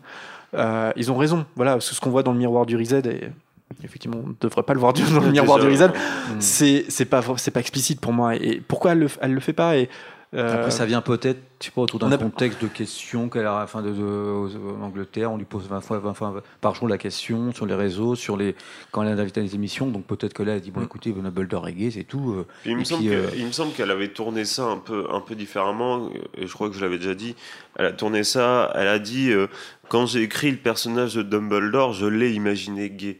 Euh, ce qui veut pas dire qu'il l'est forcément. C'est elle, de son point de vue, quand elle a écrit le personnage, il est gay. Mais euh, vu que c'est expliqué nulle part, et que c'était indiqué nulle part dans les bouquins, rien ne dit effectivement si- s'il est hétéro ou gay ou alors asexué. Enfin, ça se peut aussi. Hein. C'est ce que c'est ce qu'on lui reproche souvent, c'est que finalement euh, Harry Potter euh, de la manière dont elle a construit l'histoire, elle les a construits sur des bases qui sont qui sont peut-être celles des années 90 dans le sens où Mhm. c'est des bases très hétéronormées. Euh, Ah bah oui, ça c'est donc il y a assez peu de mixité, que ce soit des, des mixités sexuelles, des, des, mixités de genre, des mixités euh, raciales, Euh, et, et je pense qu'après coup, elle, elle aimerait rectifier le tir. Elle, elle aimerait, elle aim- je, le fait que- d'annoncer que Dumbledore est gay, je, je le vois un peu comme comme le regret de dire j'ai- fait aucun couple homosexuel dans Harry Potter. Euh, mais en même temps, c'est pas grave. Voilà, c'est Mm. c'est- pas grave. Mais je pense qu'elle est, elle est dans une envie de recycler ce qu'a euh, la saga pour euh, quelque part la moderniser, quoi. Parce qu'elle l'a imaginée, elle l'a créée principalement dans les années 90-2000, et aujourd'hui le monde a changé. Ouais, ouais. Et, hum, et c'est pour ça qu'en en fait, quand on regarde l'enfant maudit, on voit un peu ce qu'elle a, qu'elle- ce qu'elle a voulu faire. Par exemple, Hermione Noire. Euh, bon, malheureusement, Scorpius et, et Albus finiront pas ensemble, alors que, bon, là, pour le coup. Euh, on comprend pas trop pourquoi, mais enfin bon, tout, tout le temps dans la pièce pour dire ah tiens, il y aura peut-être un couple euh, homosexuel, puis bon, finalement ils l'ont pas fait. Mais euh, néanmoins, voilà, Hermione Noire, pourquoi pas, mais aussi ce qui a déplu à certains, c'est qu'elle est montée tout de suite au, au créneau en fait. De dire, euh, Mm, mm. si, si tu penses que c'est une mauvaise idée, t'es raciste en gros. C'est- Ouais, c'est- ouais, ouais. C'était un peu ça sa position, ça pose problème. Mais euh, C'est que après, euh, moi je peux comprendre, moi je peux comprendre son point de vue aussi euh, d'avoir une levée de bouclier pour une comédienne noire qui joue Hermione. Je trouve ça complètement ridicule. Oui. Et euh, ça, m'aurait énervé aussi, mais c'est- justement c'est ce que je disais tout à l'heure quand t'as quand t'as le poids de J.K. Rowling euh, dans, sur Twitter ou même dans, dans ta prise de parole en public, tu fais attention à ce que tu dis quoi. hum, hum, hum. Et t'essayes de pas te mettre à dos euh, tes, fans les moins tolérants, quoi. T'essayes Mhm. justement, de- plutôt que de leur dire, euh, bah vous êtes pas tolérants, vous êtes des cons, t'essayes justement de leur amener via ton travail, et euh, puisque justement t'as une influence sur ces gens-là, de les emmener vers plus de tolérance plutôt que de, plutôt que de monter au créneau.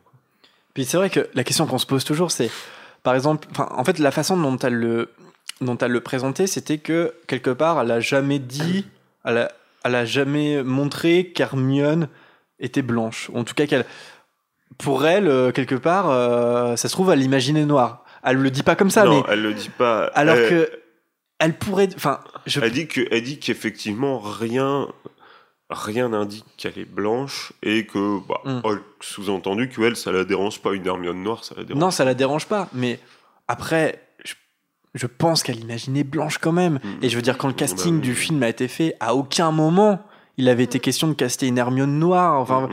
euh, donc c'est plus euh, cet aspect-là, mais elle le fait aussi sur euh, sur le background des personnages. Par exemple, sur Nagini, de dire qu'elle a imaginé ça depuis le départ. Il y a beaucoup de fans quand même qui ont des doutes sur le Mm, fait mm. que elle avait imaginé tout. Voilà, c'est Mm, mm. à, à tort peut-être un peu la, la, la réalité.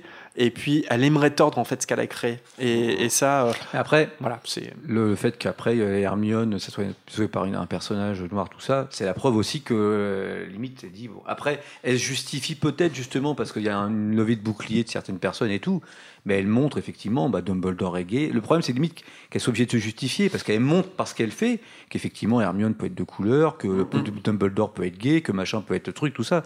Limite, elle s'en fouche, elle s'en fouche, en fiche de, de la couleur des, des- des- de ces personnages presque et puis de, de leur euh, orientation sexuelle vu qu'elle le montre dans les euh, mais après euh, elle a- forcément vu qu'elle est ultra ultra ultra célèbre et importante la moindre chose qu'elle fait tout ça Ah, mais ça va lever terrible. de hein. Bah bouclier et tout et euh, Toujours. et peut-être effectivement dans sa communication là elle devrait plus aller vers la pédagogie plutôt que de dire attendez bon effectivement Mm, mm, mm. euh, Mais de devoir se justifier pour tout elle a pas besoin euh, au niveau où elle est je crois qu'elle peut faire ce qu'elle veut Mais c'est vrai que, bah après, moi, je peux comprendre son point de vue. euh, c'est- C'est-à-dire que c'est vrai qu'en ce moment, la, société change beaucoup, notamment au niveau de, voilà, de, la, tolérance sur tout ce qui est euh, orientation sexuelle, genre, euh, voilà, origine ethnique, tout ça. Et que justement, elle s'est dit, elle s'est dit, mince, j'ai j'ai eu un impact énorme sur une certaine jeunesse. Et, euh, et j'ai pas eu ce message de tolérance que j'aurais aimé transmettre finalement parce que c'est des questions qui se posaient pas dans les années 90 et que euh, elle sait qu'elle va pas refaire une saga là qui va marquer autant qu'Harry Potter où elle pourra rectifier le tir Ouais, ça, je, je- ouais, je pense effectivement, c'est-à-dire peut-être qu'elle se dit, Mhm. avec l'impact, mais elle n'a pas pu le savoir comme, comme on a commencé. Si j'avais pu justement mettre des personnes de différentes ori- orientations sexuelles, de différentes couleurs, pour vraiment une ouverture d'esprit incroyable et qui est Mhm. normale pour tout le monde, quoi. Enfin, pas pour tout le monde, je Qui devrait qui devrait l'être. Mm, mm, mm. Et ben peut-être qu'elle a ce regret-là de se dire, mais je suis peut-être passé à côté de quelque chose. C'est peut-être une chose que j'ai vou- que j'aurais voulu faire, mais que j'ai pas osé justement à l'époque où, euh, enfin, je sais pas si c'est pas osé ou, euh, mais euh, peut-être où il y a un regret par rapport à ça justement. Parce que c'est vrai que quoi, il y, a- aussi, une question qui se pose en ce moment, euh, notamment euh, dans les jeux vidéo, où on voit euh, beaucoup de, voilà, de, personnages, on voit de plus en plus de personnages homosexuels ou de, de, de, femmes de couleur, de, des, choses dans le genre, et, et où il y a de la part des joueurs une levée de bouclier aussi, où les gens sont en train de dire, bah ouais, mais moi je me retrouve pas dans le personnage quand je joue une femme noire. Oui, bah, les femmes noires ont le droit de jouer aux jeux vidéo et de se retrouver dans certains personnages aussi. quoi. Mm. Donc, euh, et, et justement, il y, a- il y a cette prise de conscience un peu partout. Et c'est vrai que je pense que J.K. Rowling regrette un peu que certaines personnes, en lisant Harry Potter, ne se retrouvent pas dans un personnage. Ce qui est dommage. Je suis d'accord. Mais ce qui est pas. Je pense que, par exemple, en... elle, elle- elle devait être ravie de caster une Hermione noire pour l'enfant maudit, parce que je pense que en 2000, elle aurait aimé au moins, enfin, elle aurait peut-être aimé que Hermione soit noire dès le départ dans, dans les, dans les films, mais je pense qu'en 2000, la question se posait même pas Ouais, pour je un studio américain. Mm. Je que Euh, même du- pour d'une saga Rowling, britannique. Je, je pense que même J.K. Rowling ne s'est même pas posé la question dans les je années pense qu'elle 2000. s'en rend compte que Ouais. maintenant. Ouais. Et euh, bah, du coup, elle regrette. Mais forcément, on a toujours des regrets quand, quand on fait des histoires. Enfin, je sais pas comment expliquer, mais. Bah, ouais, ouais. Non, puis elle, euh, elle aussi change. Enfin voilà, elle, oui, c'est ça. on est tous des éponges en fait du monde qui nous entoure et, et Harry Potter euh, bah ouais euh, ça a été elle l'a créé dans les années 90 euh, euh, après son, son écriture s'est étalée sur les années 2000 mais n'empêche que euh, le monde va à 2000 à l'heure et, et, et ça change rien au fait que c'est aussi une saga qui, qui prône énormément de tolérance et tout ça Mhm. et hum, Puis après, quand, quand elle voit la montée aussi de, du nationalisme et tout, elle se dit peut-être là, je Mm. j'aurais peut-être dû insister encore plus, Mm. parce que quand je vois tous les cons qui nous entourent et puis qui montent au pouvoir de plus en plus, là, le fait de, de- de- de mettre euh, bah, des personnages, euh, comme on dit, de toutes les couleurs, de toutes les orientations sexuelles, ça aurait été un message encore plus fort et peut-être ça aurait permis à des générations de s'habituer, de se reconnaître effectivement quand ils lisent Harry Potter. Et on peut comprendre effectivement que certains ne se reconnaissent pas forcément et qui disent, bah, une fois de plus, c'est euh, ultra hétéronormé, euh, tous des, des blancs, tout comme ça, qui, euh, qui, qui sont les meilleurs. Et puis, euh, et puis les personnages, euh, les autres sont un petit peu secondaires, voire même très secondaires. Et elle doit regretter forcément. Enfin, j'ai l'impression qu'elle doit regretter par rapport à ce qu'elle dit. C'est pas nous qui, qui théorisons. Mm. tout à fait tout à fait et ben je, je vous propose que hum, de partir. Bah, très bien. Non, qu'on qu'on qu'on se dirige vers un volet un peu biographique euh, euh, de la vie de J.K. Rowling. Très bien. Euh, et donc commencer d'abord bah, sur euh, ce qui s'est passé avant Harry Potter. Je vous, je vous- je vous le propose comme ça. Donc avant Harry Potter, pendant et puis après. Euh, donc son enfance à J.K. Rowling. Donc c'est la fille de de d'Anne Volant. Euh, qui est née en 1945. Euh, sa mère a des origines françaises, d'où le nom de famille, volant. Euh, et de Peter James Rowling, qui est lui aussi né en 1945 et ils ont rejoint tous les deux la marine à l'époque. Voilà. Mais après avoir quitté la marine, ses parents se sont installés à Yette, près de Bristol. Et c'est après de s'être mariée en mars euh, 1965 euh, que la maman, euh, Anne Volant, donne naissance à Joanne quelques mois plus tard. Euh, Est-ce que vous connaissez justement la date de naissance de J.K. Rowling? 31 juillet 1965. 1965. Ouais. Ouais. On est- Et qu'est-ce qu'elle a de spécial cette date de naissance? C'est la date de naissance d'Harry Potter. Eh oui, elle partage la même date de naissance que Harry Potter. Pas la même année. Hein? Pas la même année. Pas la même Si, année. Anthony. Évidemment, pas la même année. Très précis, nous parlons de biographie. Mais voilà, si vous le saviez pas, maintenant vous le savez, Harry euh, euh, est né le 31 juillet comme sa maman de, de, de papier et d'encre, J.K. Rowling. On va prendre des notes. Ah non, Et alors, j'ai eu le malheur de leur dire avant l'enregistrement que toutes les réponses dans le quiz sont normalement dans l'émission. Donc, euh, Ils sont en mode euh, en, euh, concentration. Tu peux répéter sa date de naissance, c'est le 31 juillet 1965. Allez, non, 1900. t'avais la page Wikipédia ouverte devant toi. euh, t'as- de, de Yad dans le Gloucestershire, pour être très précis. Euh, c'est ça, ouais. Euh, ouais, c'est Ah, ça, Yacht. c'est ce comté-là, il me semble. hein. Oui, près de Bristol. Non, Yacht. Alors, deux ans plus tard, euh. Johan, donc son, parce que son prénom c'est Johan, euh, elle aura une sœur qui s'appelle Diane. Euh, puis la famille va déménager à Winterbourne, euh, toujours près de Bristol. hein. Elle reste toujours un, un peu dans le même coin. Euh, c'est dans la banlieue hein, de Bristol. Très jeune, elle écrit déjà des histoires. Et son enfance à, à Winterbourne va, va lui inspirer plusieurs éléments de la saga. Est-ce que vous savez, par exemple, d'où vient l'origine de Potter, le nom de famille Potter? Ça, elle l'a déjà expliqué. C'était pas des voisins, non? Non, pas des voisins, enfin oui et non. En fait, c'était le nom de famille d'un frère et d'une sœur avec les- lesquels elle était amie. ouais, c'est ça. Voilà, donc Potter. Et elle a toujours aimé ce nom de famille. Elle aurait plutôt aimé s'appeler Potter que Rowling, parce que euh, On se moquait d'elle à l'école. on se moquait d'elle à cause de son nom de famille, ouais. Donc elle a toujours trouvé genre Potter que c'était un nom ultra stylé, tu vois. elle, elle a fait en sorte que ça le devienne encore plus. Ouais, ouais, Euh, ça, grave. En plus, il y en a pas mal hein, des Potter. hein. Mm. C'est- pas, un- c'est pas un nom hyper courant, mais quand même, enfin, voilà, c'est Mm. pas un nom rare, on va dire. Euh, alors qu'elle a 9 ans, euh, sa famille déménage encore une fois, mais cette fois à la campagne, euh, dans une petite bourgade qui s'appelle Tutchill. Euh, c'est à la frontière avec le pays de Galles. Et la ville la plus proche s'appelle Chepstow. Euh, dans cette ville, il y a un château, en ruine au sommet d'une falaise.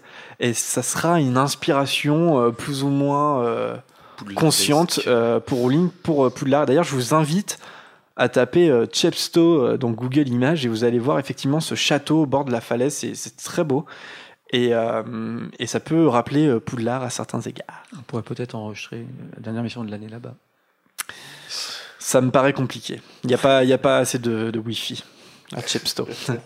J'ai une petite euh, devinette pour vous. C- Cette maison se, se trouve également en bordure d'un lieu qui sera visité dans la saga Harry Potter. Savez-vous lequel? Vous pouvez me poser des questions. euh. Euh, c'est une des forêts, non?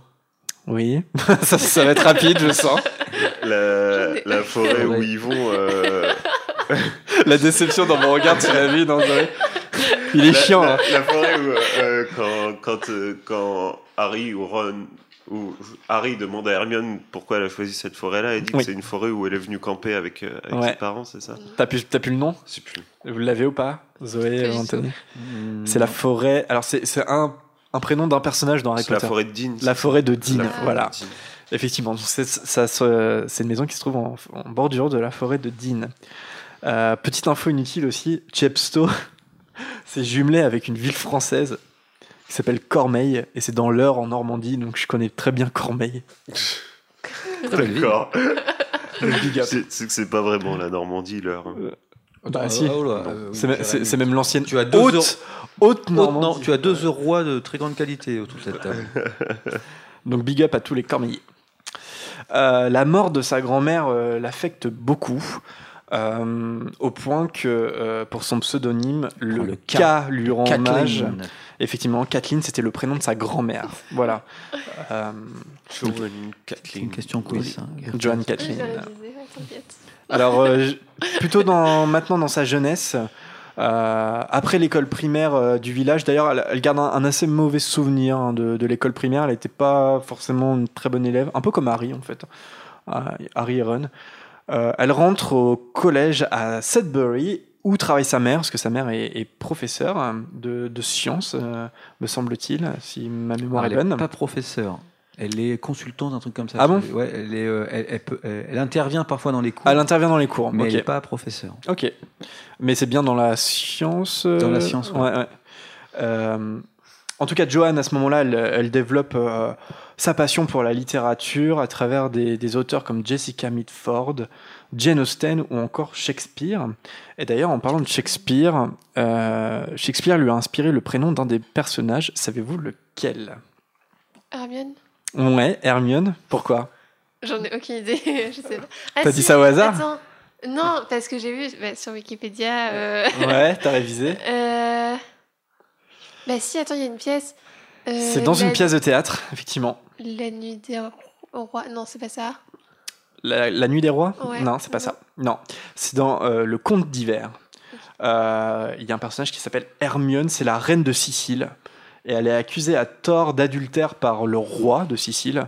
Et elle sera innocentée, mais elle va se laisser mourir après la mort de ses deux enfants. Très shakespearien. Ouais.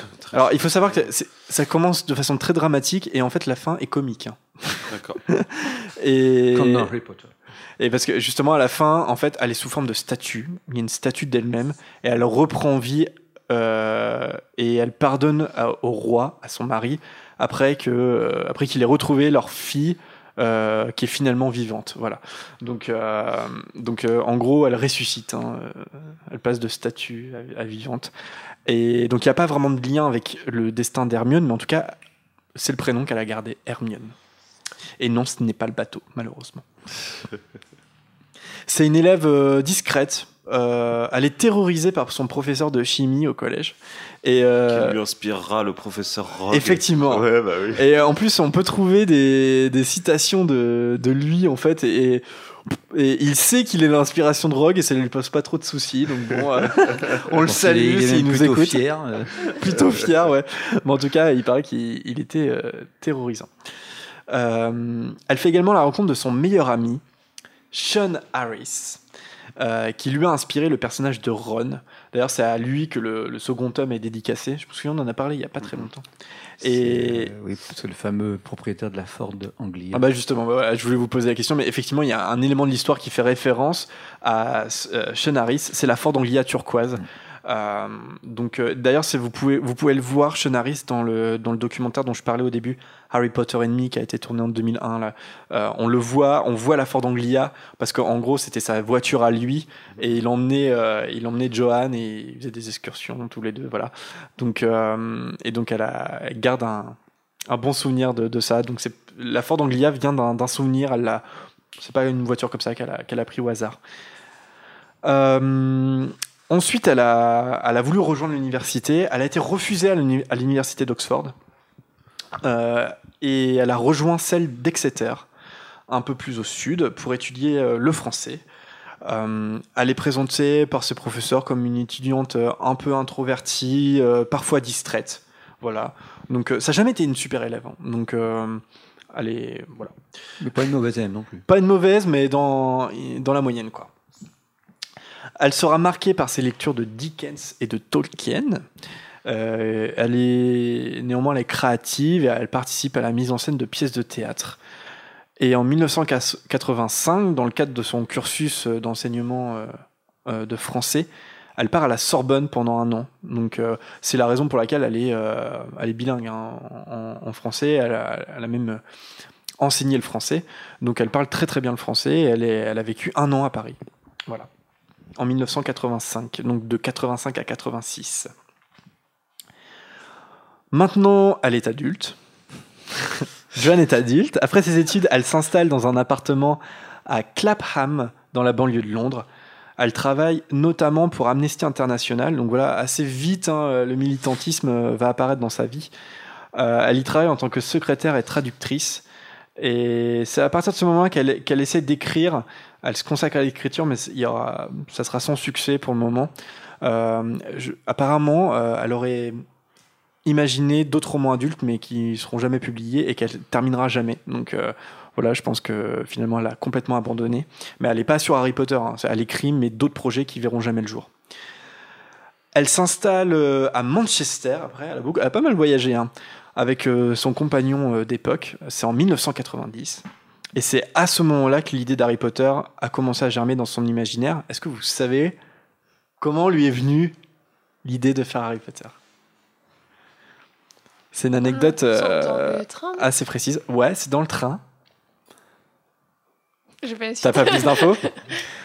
Alors, l'idée, l'i- l'idée lui est venue dans le train, dans justement. Donc, elle, elle, elle vivait à Manchester, donc c'était un train de Manchester à Londres, et hum, c'est là que l'idée d'Harry Potter lui est venue. Voilà, elle, l'explique très bien dans le documentaire Harry Potter Enemy, où euh, elle dit, elle a imaginé Harry tout de suite. Il lui est arrivé, voilà, elle a imaginé Harry, elle a imaginé Rod, elle a imaginé Hagrid aussi. Et, de, à partir de ce moment-là, c'est devenu une obsession. Voilà, elle a senti qu'il y avait un truc, une, inspiration soudaine. Et, euh, et à partir de ce moment-là, elle va, elle, va, elle va écrire en fait. Elle va commencer à, à d'abord à prendre des notes sur euh, bah, le nom des personnages, euh, sur euh, la structure de l'histoire, et puis, et puis à commencer à écrire les chapitres d'Harry Potter. Néanmoins, ça a été le début d'une de la galère pour elle. C'est une c'est quelque chose qui, qui revient souvent. Enfin, en tout cas, même ceux qui connaissent pas trop la vie de J.K. Rowling, voilà, ils savent qu'elle a galéré dans sa vie. Euh, Il y a un peu, a quand même du fantasme autour de ça, mais euh, mais néanmoins, euh, voilà, ça a été la galère. Euh, il faut savoir, donc on est en 90, sa mère, elle meurt en décembre euh, de, cette année-là, des suites d'une sclérose en plaques. Euh, et voilà, la perte de sa mère, ça, ça va être un, marqueur profond pour elle. Ça, va, ça va notamment donner de la profondeur au récit qu'elle est en train d'écrire, Harry Potter. Et elle dira par exemple que, que le chapitre du miroir du Rized où Harry voit toute sa famille euh, aurait pas du tout été le même si, euh, si euh, la mort de, sa mère n'était pas intervenue euh, avant, voilà l'écriture de ce chapitre. Donc voilà, en tout cas, elle, présente vraiment la mort de sa mère comme quelque chose. on, dit souvent qu'Harry Potter c'est une saga assez sombre sur la mort. Voilà, elle, évoque beaucoup sa mère et, et le traumatisme qu'il y a autour de, de cette mort prématurée de sa maman. Elle souhaite voyager à ce moment-là euh, et elle répond à une annonce pour un, un poste de professeur euh, d'anglais à l'étranger. Vous, vous savez où elle part? Portugal. Portugal. Ouais, elle part au Portugal. Elle part à, à Porto, plus précisément, euh, dans la ville de Porto. Et elle travaille à mi-temps, euh, ce qui lui permet de se consacrer du coup à l'écriture d'Harry Potter. Donc elle va écrire les premiers chapitres d'Harry Potter à Porto, au Portugal. Voilà. Il y a un lieu assez connu à Porto, c'est la librairie Leio et Irmao. Euh, c'est une, c'est un- une librairie mais qui est magnifique et qui lui aurait inspiré celle de Fleury et Butt. Euh, je sais pas si vous avez déjà vu des images de cette librairie. Oui, j'ai- mais moi j'ai une amie qui a été forcément, elle, m'a envoyé des photos parce que c'est des fans d'Harry Potter euh, et effectivement ça ressemble vraiment beaucoup. euh. Il y a l'esprit d'Harry Potter dans, Ouais, dans, dans- dans cette librairie. Donc si jamais vous avez les l'occasion d'aller à Porto, n'hésitez pas à aller à La cette plupart des lieux où, en dehors des lieux où les films ont été tournés, mais même les lieux où, qui lui ont inspiré Harry Potter, ou les lieux où elle a écrit, des, ça, sont, sont devenus des lieux de, un peu de culte où les gens vont, vont régulièrement euh, visiter. euh, parce qu'en général, on va visiter les lieux des tournages, mais les lieux, aller, euh, je parle notamment à Édimbourg, tout ça, les gens y vont vraiment parce que là, elle a été là, elle s'est assise là, elle a, commencé, elle a écrit des chapitres ici. Et c'est quand même, il n'y a pas beaucoup d'écrivains où on va, je sais pas, on va pas non plus s'installer dans le bar de Guillaume Musso, par exemple. tu vois. Mm, mm. Alors que bah, Porto, c'est un petit peu moins connu qu'Édimbourg, et pourtant, il y a ce lieu, euh, la librairie. Et, euh, et là, j'ai pas le souvenir euh, exact, mais il me semble que c'est dans Harry Potter and Me, encore une fois. Mais euh, pour les robes de sorciers de Poudlard, elle serait inspirée aussi de, d'un, des uniformes d'une école portugaise qui sont, très noirs, en fait, ils sont noirs de la tête aux pieds. Et c'est vrai que quand on les voit, tout de suite, ça évoque les élèves de Poudlard. Donc euh, voilà. Euh, les quelques années passent. On est en 92. Euh, elle se marie en 92 au Portugal avec, Grosse erreur. avec un journaliste de télévision portugaise qui s'appelle, je sais pas trop dire les prénoms portugais, mais George Jorge Arantes. George Jorge, je sais pas. Jor- Arantes. Jorge Arantes. Et elle donnera naissance à une fille en juillet 93, qu'elle prénomme Jessica, justement en hommage à, son auteur préféré, Jessica Mitford. Donc voilà, donc sa première fille s'appelle Jessica. Son mariage est un échec. Euh, donc ça se finit euh, très très mal avec euh, des violences conjugales, tout ce que vous voulez. Et elle retourne donc au Royaume-Uni avec sa fille pour vivre temporairement chez sa sœur à Édimbourg. Puis dans un petit appart à Leith, un peu plus loin sur la côte. Et là, c'est euh, effectivement euh, la période qu'on connaît le, mieux, entre guillemets, de, Rowling, c'est-à-dire sa dépression. Euh, elle vit des aides sociales, elle, vit dans un tout petit appartement à, côté d'Édimbourg avec sa fille. Et voilà, c'est le début d'une dépression importante, une dépression qui va lui inspirer les détraqueurs notamment, et, et la noirceur hein, du récit d'Harry Potter. Mais euh, néanmoins, son envie de finir son livre prend le, prend le dessus quand même. Euh, et là, bah, tu parlais des lieux. Effectivement, elle, elle aime particulièrement écrire à, à l'Elephant House euh, à Édimbourg, qui est un café que, que je vous conseille, qui a été rénové. On en avait parlé à la Gazette du Sorcier. Moi, j'ai eu la chance d'y aller euh, avant la rénovation. Enfin, je sais pas si c'est une chance. Moi aussi. Tu y es allé aussi euh, Ouais, bah, et, et effectivement, bah, c'est- je sais plus, je sais pas si ça a vraiment changé l'intérieur, mais ce qui était passionnant, c'est que le lieu a vraiment pas changé. Parce qu'il y a des images, notamment d'elle, qui avaient été interviewées dans les années 2000 dans ce, dans ce lieu-là. Et ils ont pas du tout changé. Les bibelots, c'est les mêmes. Euh, et, en plus, enfin, les tables, c'était les mêmes. Et on voit effectivement cette fenêtre avec la vue sur le château euh, d'Édimbourg. Et elle, explique euh, voilà, qu'elle écrivait sur cette table et qu'elle jetait des coups d'œil au château. Et bon, bah, le lieu a été rénové. Je sais pas si les rénovations sont, Et, sont ouais, bien. non, tu sais pas. Bah, je, je pense qu'ils l'ont rénové quand même. Euh, J'espère qu'ils n'ont pas touché aux toilettes parce que les toilettes, c'est. C'est- le lieu de signature. C'est incroyable. Il y a des, des graffitis de Potterhead. euh, bon, il y a, il y quelques tubs hein, qui, se, qui, se- qui se baladent ici ou là. Mais, euh, attention, il y a des- enfants qui nous écoutent. C'est quoi pour- non, mais la, la plupart, quand même, ce sont des, des graffitis de, de fans d'Harry Potter. Mais vraiment, c'est du sol au plafond. Voilà, il n'y a, pas- y a pas un centimètre. Qui, où il n'y a pas un graffiti. Les, et au début, dans, ce- dans ce café-là, ils étaient énervés, les propriétaires, ils effaçaient les messages, et puis ils ont compris en fait que, que c'était une chance en fait d'avoir ça. Et, et du coup, tout le monde va aux toilettes. Enfin, t'y vas, même si t'as pas envie d'aller aux toilettes, t'y vas parce que tu sais que, tu sais que c'est un lieu à voir. Donc j'espère qu'ils n'ont pas touché aux toilettes. hein. Écoutez, s'il y a des, des fans ou des, des Potterheads justement qui y ont été, envoyez-nous un petit message, Ouais. une petite photo. Ça a été euh, refait quand, tu disais? Ça a été refait, je sais pas, il y a quelques mois là. Ah oui, donc c'est assez c'est récent, ultra récent. alors. Ouais, c'est assez récent. Mais c'est un lieu, euh, Bah, un lieu passionnant. qu'ils ont pas, enfin, qu'ils sont peut-être simplement rafraîchis parce que, enfin, le, le, enfin, le truc qui est bien justement, c'est que quand j'y suis allé, je me dis, j'espère que ça va pas devenir un sorte de truc de fan avec des photos partout, aménagé tout ça. Non, en dehors, je crois, d'une petite pancarte au départ, Ouais. au début, du, enfin, à l'entrée où ils mettent, euh, c'est. Rowling venait régulièrement pour. Alors peut-être une photo aussi à l'intérieur et tout est resté dans son jus quoi. Et j'espère. Bah, ça serait dommage des- de. T'as une revue de presse en fait euh, voilà, dans le couloir. de- ouais, Et euh, c'est vrai que d'extérieur, euh, t'avais juste une pancarte qui te disait euh, le lieu d'écriture. Et je- ils l'ont rénové parce que du coup c'était fait par le café. Alors que là, je pense que bah, avec le Wizarding World et tout machin, ils ont refait avec les typos officiels machin. Mais est-ce que l'intérieur ça a été rénové? Ça, je m'en souviens plus. Parce que bon, en soi, ça méritait un petit coup de, de, de fraîcheur quand même, parce que vraiment le lieu est resté. T'es t'es baigné dans les années 90. là. C'était un papier peint orange avec encore des éléphants et tout ça. C'est- C'était pas très joli, mais c'est ça a du charme. ça parce faisait, que ouais, ça faisait son charme. c'est euh, le, le lieu comme elle l'a vécu, quoi. Euh, comme, euh, comme il était quand elle écrivait, quoi. Parce qu'il y a, des, il y a des, quand même des lieux à Édimbourg beaucoup plus typiques, limite beaucoup plus beaux, pour aller boire un café ou un thé Ouais. que. Mais voilà, là, force, sauf que là, c'est forcément. c'est euh, Après, je pense qu'il y a des gens, tu vois, moi, quand j'y ai- quand, quand, quand, quand j'y suis allé, je, je me disais, je sais, je sais même pas s'il y a d'autres fans d'Harry Potter. Je, je, je pense qu'il y a des habitués du lieu, ou même des gens qui se retrouvent là, mais qui qui vont pas forcément parce que c'était euh, parce que c'est le bar euh, de J.K. Rowling, quoi. Donc euh, là, je pense que c'est un peu plus évident maintenant avec euh, la façade qu'ils ont refait tout ça. Je pense que c'est vraiment voilà assumé comme lieu de pèlerinage des fans. Sinon, il y a le Nicholson's aussi. Euh, C'était un restaurant tenu par son, par son beau-frère, donc elle, avait, elle pouvait s'y installer euh, confortablement. Mais ce lieu-là, me semble-t-il, a disparu. On sait, ça, ça, ça a été refait complètement. Enfin, il n'a pas disparu, mais je veux dire, euh, c'est pas du, ça s'appelle plus le Nicholson's et, euh, et c'est- toujours un resto, mais ça a changé de propriétaire. s'appelle Flunch. C'est un KFC maintenant. on, a, on fait mis en lieu de pèlerinage.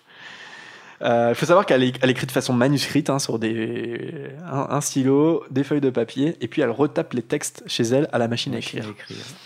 Donc euh, c'est c'est l'époque. Elle finit le script euh, de l'école des sorciers en 1995. Ça nous rajeunit pas tout ça. J'avais 4 ans perso. Enfin, Anthony, il avait déjà 40 ans, mais 42. 42. C'est très précis, c'est une, bio- c'est une biographie. Très précis. Et là, euh, bah, c'est un truc qu'on connaît pas mal aussi, c'est que plusieurs éditeurs refusent le script. Et ils doivent se mordre les Ils doigts. doivent se mordre les doigts. euh, pour pas les citer, il y a Orion ou Harper Collins. Oui, quand même. Big up à Harper Collins, hein, euh, bravo, bon filon. Ça marchera pas, on, vous, on le prend pas. Euh, finalement, est-ce que vous, vous savez quelle maison d'édition britannique a accepté le script?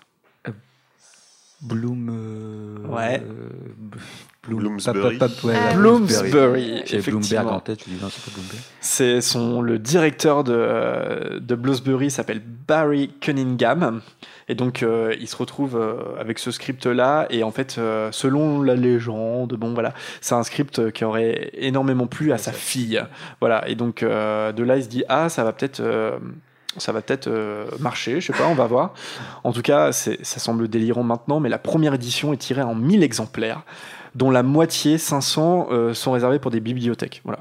Donc en gros, il y en a que 500 qui se retrouvent en librairie euh, à l'achat. Dont certains ont été vendus à 20 aux alentours de 30 000 euros. Ouais, effectivement. Si vous en avez un chez vous, gardez-le précieusement. Et je pense, je pense qu'il y en a qui, qui ont ces copies-là et qui savent pas combien elles coûtent. Ah bah oui, Effectivement, bah, sûr. Euh, les premières éditions de juin 97, donc ce tirage à 1000 exemplaires, effectivement, ça vaut environ 30 000 euros. Et même Donc, les euh, premiers, parce que après c'est Gallimard qui achète les droits. Et euh, donc c'est les premiers étrangers à acheter les droits, Gallimard quand même, la France. Ouais. Et, Ouais. euh, et pareil, ils ont très vite, euh, alors que bon, ça, avait un- ça a commencé à avoir un petit peu de succès euh, en Angleterre, mais ils ont très vite acheté les droits. Mm. Et euh, pareil, les, les premières éditions de Gallimard, gardez-les aussi. Ouais, effectivement, elles sont, elles, elles Elles sont à intéressent les côtés, ouais. collectionneurs. Elles sont à ses côtés. Ouais, effectivement. Euh, donc voilà, 1000 exemplaires, 500 pour des bibliothèques, ça paraît incroyable. Et puis, juste, euh, les éditeurs euh, trouvaient pas que c'était un mauvais script, mais ils pensaient que ça allait pas intéresser les, enfants parce que ça se passait dans une école, à l'internat. Il y avait, il y avait une histoire aussi, c'est. Peut-être que tu voulais en parler, mais justement, je crois que je sais plus si c'est son, son éditeur qui lui avait demandé de, de, de faire J.K. Rowling, de pas de mettre son prénom, parce Ouais. que peut-être que vu que c'était pour l'histoire d'un petit garçon sorcier, ça allait peut-être pas intéresser les petits garçons si c'était une femme qui l'écrivait. Là, on Et voit donc, bien qu'on est dans les années 90 Ah bah oui, quand même. Ils lui ont demandé donc de de plus mettre Johanna euh, Rowling, mais plutôt de mettre J.K. Rowling les initiales. Ouais, je voulais en parler un petit peu après, mais c'est vrai, euh, euh, Barry Cunningham avec Bloomsbury, et puis en lien avec son agent littéraire qui s'appelle Christopher Little, ils, lui- ils lui ont conseillé de faire ça. Ils lui ont- je, je pense pas qu'ils l'ont obligé, mais ils lui ont conseillé en tout cas en disant, parce qu'ils pensaient que ça allait intéresser que les petits garçons, parce que Harry était un petit garçon, voilà, tout simplement. Euh, bon, ça s'est avéré complètement faux, hein, parce que euh, Mhm. c'est très mixte, hein, euh, les, les fans d'Harry Potter.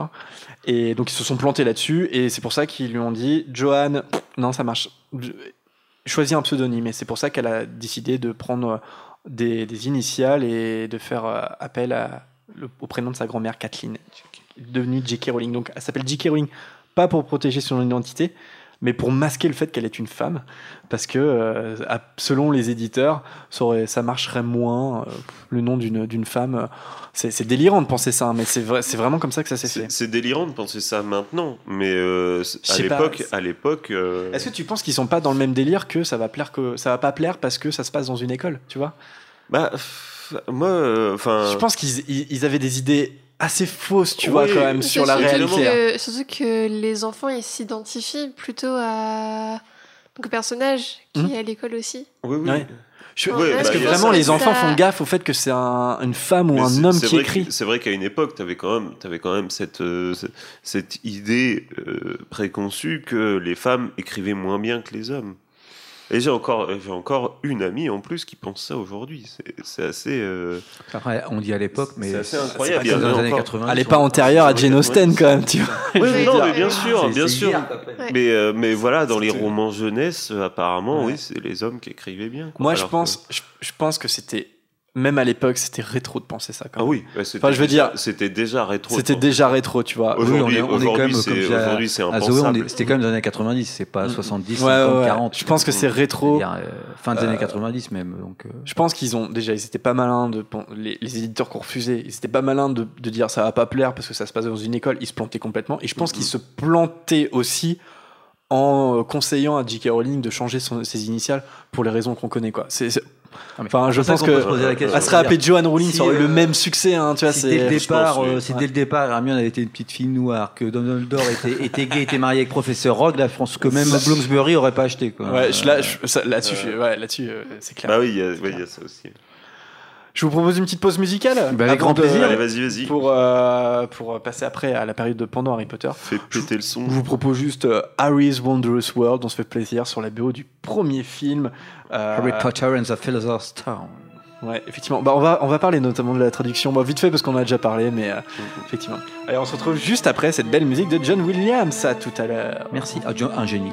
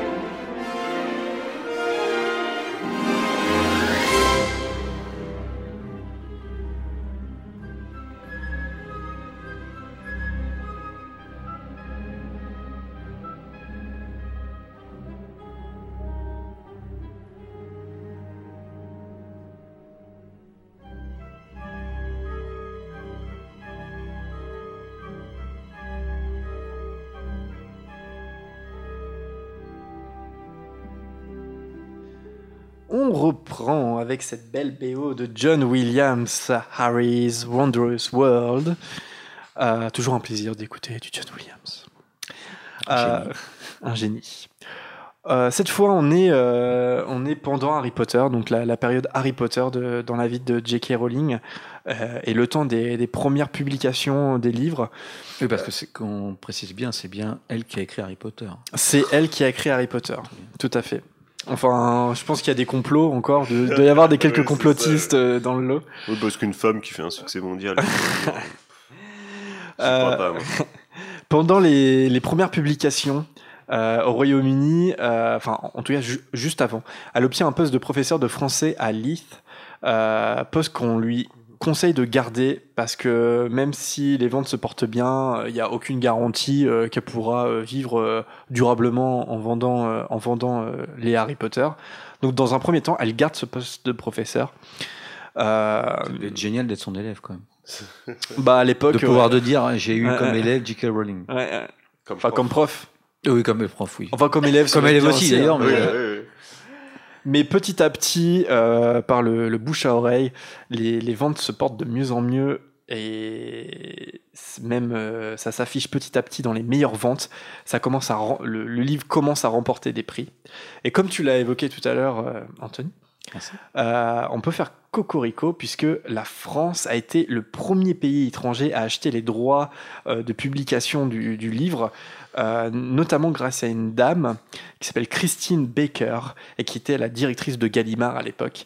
Euh, donc voilà, donc euh, cocorico, hein, grâce à elle, enfin grâce à elle et puis à, son équipe, mais Gallimard a été la première maison d'édition étrangère à acheter les droits avant même les États-Unis. Donc, donc bon filon des Français. On l'a déjà évoqué au podcast, mais qu'est-ce que vous pensez? Est-ce enfin, est-ce que ça vous chagrine le fait que le qu'ils aient décidé de changer le titre du premier? Ils ont aussi fait des choix. euh, C'est très Discutable, on va dire. Français, que ça soit dans les Mm, mm. films, les livres depuis des euh, depuis toujours. On va pas prendre des exemples, euh, il y en a- pléthore, mais par contre c'est un truc très français, de, des- fois Mm. totalement incompréhensible.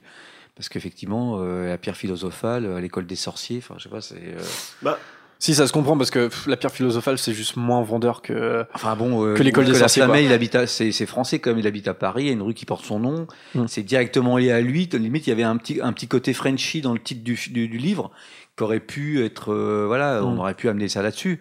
Et, euh, et là, effectivement, bon, c'est, ça fait. Mais là, c'est aussi un problème par rapport au fait que. Enfin, un problème, je sais pas si c'est ça le problème, mais que la façon dont les livres pour enfants sont perçus en Angleterre Mm. et en France. Euh, en Angleterre, c'est de la littérature même si c'est de la littérature pour enfants, ça reste de la littérature. Tu peux être considéré comme un grand écrivain si tu fais de la littérature que nous, on dirait pour enfants. En France, à l'école des sorciers, il faut que ce soit catégorisé vraiment pour les enfants. Et on fait vraiment une catégorie littérature pour adultes, littérature pour enfants qu'il n'y a pas en Angleterre.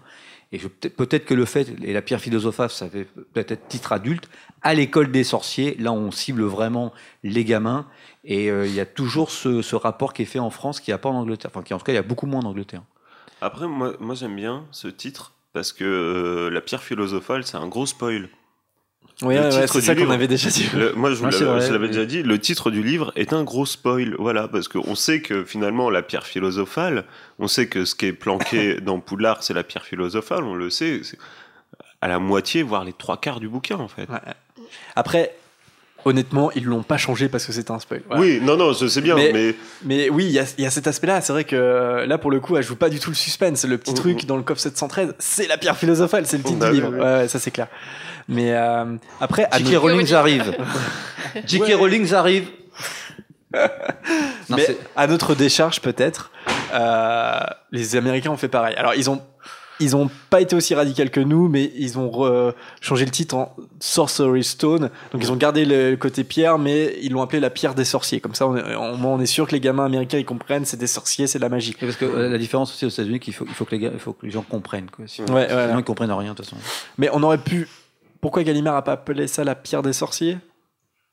Voilà. Bah, ça pas trop d'intérêt. Est-ce que c'est la question que je me pose Est-ce qu'on n'aurait pas pu imaginer après le succès quand même euh, d'édition de Harry Potter qu'il enfin qu'il euh, qu'il, euh, que les nouvelles éditions s'appellent Harry Potter et la pierre philosophale Ça aurait demandé un petit peu de courage de la part de Gallimard, mais pourquoi pas C'est pas Mhm. impossible non plus de rechanger le titre.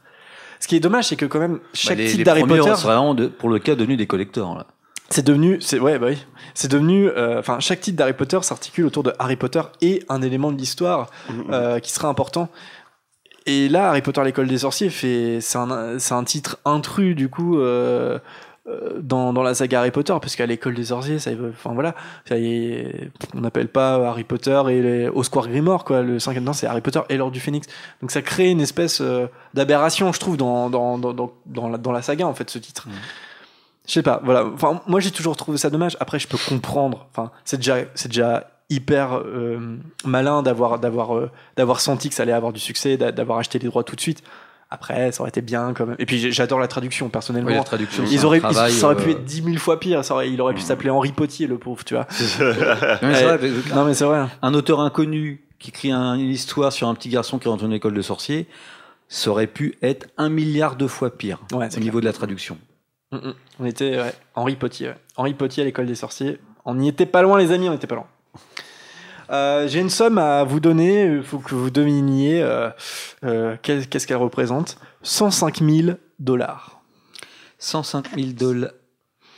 Les Ah, prix, le prix de rachat euh, justement des droits par les Américains, non? Exactement. Il est fort aujourd'hui. Il va vous exploser au quiz. Ah bon, on le savait, on, attendait que c'était Zoé qui avait la réponse. Pas tu du l'avais aussi? Non? Alors non, je, je me demandais ce que c'était somme et euh, du coup rien. la, la- la somme d'argent. Oui, somme d'argent. Ah, Ah oui, là, t'avais pas, t'avais pas toutes les données. Là. Ah oui. Non, mais là, c'est ce qu'elle avait le somme de, de somme, somme. Ah, tu vois, le- si ça avait pas le été somme. à l'école des sorciers, elle l'aurait jamais, elle l'aurait jamais lu. Zoé. Effectivement, c'est le montant des droits achetés par l'éditeur américain. Vous connaissez le nom de l'éditeur américain? Non? oui, euh, oui, moi, je me rappelle. Scolastique. Voilà, Scholastic. Voilà. Mais après, euh, je crois que la somme, en plus, alors là, elle peut paraître par rapport évidemment au succès énorme de toute la saga, dérisoire, mais par contre, C'est un prix record. C'était un prix record déjà, c'était pas mal. Ouais, ouais. Prix record, 105 000 dollars pour euh, les droits d'un, d'un, d'un premier livre pour enfants. Euh, donc l'édition, euh, l'é- l'éditeur scolastique sous la direction d'Arthur Levine. Voilà, et c'est à partir de ce moment-là que, que J.K. Rowling a pu quitter son travail et déménager dans un meilleur cadre avec sa fille. Donc, euh, et à ce moment-là, elle a pu euh, se consacrer uniquement à l'écriture grâce à ce rachat parce que tout de suite euh, quand t'as je sais pas elle a, elle a pas touché je sais pas si elle a touché 105 000 dollars net sur son compte mais en tout cas Net. le, le La banque, ça- elle était à la banque postale d'ailleurs. l'argent qui arrivait sur son compte courant c'était bon quoi elle pouvait quitter son travail tranquille en plus à- à- avec les recettes de voilà de, qui, qui grimpaient euh, de, des, des achats de Alors, le podcast, euh, on- il pourrait être acheté par une radio américaine 105 000 dollars. Comment on ferait pour séparer la somme Euh, en fonction du classement au quiz. Je vous ai fait signer une petite clause. bon, bah là, c'est le début du succès planétaire hein, pour Harry Potter. Euh, deux ans après la publication du premier tome, en juin 99, J.K. Rowling devient millionnaire. Elle est en train d'écrire Le prisonnier d'Azkaban. C'est quand même délirant. hein. Elle est en train d'écrire Le prisonnier d'Azkaban. On est avant les films, hein, tout ça. hein. Euh, Elle, est déjà millionnaire, quoi. C'est incroyable. De nombreuses adaptations au cinéma lui sont proposées. Euh, elle les refuse toutes, dans un premier temps avant d'accepter l'offre de la Warner Bros. Et le premier film donc sortira en décembre euh, 2001. Voilà. Et la même année d'ailleurs, elle épouse euh, son mari, Neil Michael, Neil Michael. Murray. Bah son mari, je veux dire, elle est toujours, euh, c'est toujours son mari quoi. Avec qui elle aura deux enfants, David en 2003 et Mackenzie en 2005. Donc elle a trois enfants, hein, Jessica, David et Mackenzie. Voilà. Euh, Oh, non, voilà. non, je sais même pas si c'est une question du quiz. Euh, non, mais en tout cas, enfin, c'est, elle, a- elle a dédicacé des, les, les livres à tous ses enfants. Enfin, euh, ils reviennent, en- je sais plus vraiment dans, dans quel tome, mais euh, Jessica, David et Mackenzie reviennent à un moment donné dans les dans la dédicace du début du livre. Jessica, David et Mackenzie. Dans l'ordre. hein. En tout cas, avec l'adaptation au cinéma, autant dire qu'elle empoche énormément d'argent aussi. Est-ce que vous savez, euh, est-ce que vous avez quelques petites anecdotes sur euh, les projets qui lui ont été proposés? Je crois qu'on en avait parlé au podcast. Il y en a un qui est particulièrement célèbre, Euh, une- un projet d'adaptation cinéma qu'a- que J.K. Rowling a refusé. Non, ça vous dit rien? Tu veux dire que, enfin, Un dessin animé Disney? Non. Il a réécrit, qui a réécrit, c'est quoi la question? On, il y a- on lui a fait une proposition, elle l'a refusée. Donc, euh, un autre réalisateur. Connu. Très connu. Non, ça vous dit rien James Cameron Non, pas James Cameron. David Lynch. Peter Jackson Non, pas David Lynch. ça aurait été énorme. Ouais. Ah, euh, David Lynch aurait qui fait l'école des été punchy. Pas Peter Jackson non plus. Non, c'est Steven Spielberg qui voulait Ah, réaliser Harry Potter. Bah, Ah ouais Euh, Ah, ça aurait pu être sympa. ça aurait pu être sympa. Le problème, c'est que euh, il voulait euh, Ali Joel Osment euh, dans le rôle de Harry, Oui, c'est le ça, petit et- gamin dans Mais absolument, ce soit un acteur anglais. Euh, Sixième sens. Sixième Sens. Voilà, Ah merci. oui. Donc le petit gamin de Ah, sixième sens. Euh, Pardon. le problème, c'est que. Hein Pardon, qu'est-ce que vous dites Non. Et euh, finalement, bah, Rowling va refuser parce qu'elle souhaite, euh, Des elle acteurs souhaite un- britanniques. des acteurs britanniques. Et, et voilà, donc elle a refusé le projet de Spielberg et finalement, euh, c'est, il, il réalisera intelligence artificielle à la place. Qui est euh, magnifique d'ailleurs. Magnifique. Qui est mal aimé Le- alors qu'il est. euh, oui. Le projet, euh, ah, le projet euh, laissé de, enfin, laissé par, euh, par Kubrick. Mais après, bon, c'est avec. euh, c'est quand même. C'est pas Spielberg, mais c'est un peu son équipe quand même qui est dessus quand même. Le réalisateur, le. qui fait. Enfin, John Williams, tout ça. Ouais, ouais, c'est- ouais. c'est- C'est autour de. Ouais, ouais, C'est mais avec le même euh, mais acteur qui devait faire euh, The Joel Osment. ouais, c'est ça, ouais, c'est ça. Oui. Mais ça, il veut Ouais, pas- ouais. il voulait Mais pas- elle voulait pas Rowling en fait. Oui, oui. Ouais, en fait, elle a, elle a refusé. Mais je, je pense que c'est ça, c'est que Spielberg voulait faire, voulait faire jouer Joel Osment dans tous les cas, en fait, Ouais, et, Il voulait faire, il lui fait- non, surtout il voulait lui faire jouer tous les rôles. comme euh, Eddie Murphy. Il y a d'autres réalisateurs qui ont, qui ont gravité autour du projet. Je, euh, Jean-Luc je, Godard. je vous les cite. Euh, Il y a euh, Mac Newell qui, va, réali- qui réalisera finalement le quatrième. Il, il était intéressé dès le départ. Euh, Robert Zemeckis aussi, Alan Parker, euh, Rob Reiner, Ivan Reitman, Nacha Amalan qui voulait réaliser Harry Potter aussi, et Terry Gilliam surtout. Terry Gilliam qui est revenu euh, pour le Prince de Sang Mêlé. Son nom a été cité plusieurs fois et finalement ça sera pas fait. Et je crois qu'il aurait adoré réaliser un, un Harry Potter et Oui. ça s'est jamais fait. Bah, je pense qu'après, oui, moment, euh, enfin, enfin, Peter Yates, voilà, c'est, euh, je comprends pas pourquoi ils ont. Ça aurait été bien, j'aurais David bien aimé, Yates, je veux dire. voilà, que qu'à partir d'un moment, ça soit presque un réalisateur par film. L'idée aurait pu être sympa. Bon, bah, finalement, c'était presque ça. Enfin, oui. Euh, Presque ça, pas tout. Ouais, ouais, ouais, David Yates a réalisé quatre films même. Plus les animaux fantastiques. Plus les animaux fantastiques, effectivement. Euh, j'ai une, autre- j'ai une autre somme de, à vous donner pour, euh, pour qu'on se rende compte un petit peu. Une somme, Zoé, une somme. 33,3 millions de dollars. De quoi il s'agit? 33,3 millions de dollars. Euh, les recettes du premier Ouais, mais euh, c'est encore pire que ça. Ça me paraît pas beaucoup. La pense. première semaine 33 millions, non. L'achat des droits pour le film. Non, 33 millions de dollars, c'est la recette que fait le film aux États-Unis le jour de la sortie. Oh la vache. Donc euh, aujourd'hui, on évalue, ne serait-ce que pour le premier, euh, à 1 milliard la recette de ticket de cinéma. 1 milliard de dollars pour le premier film.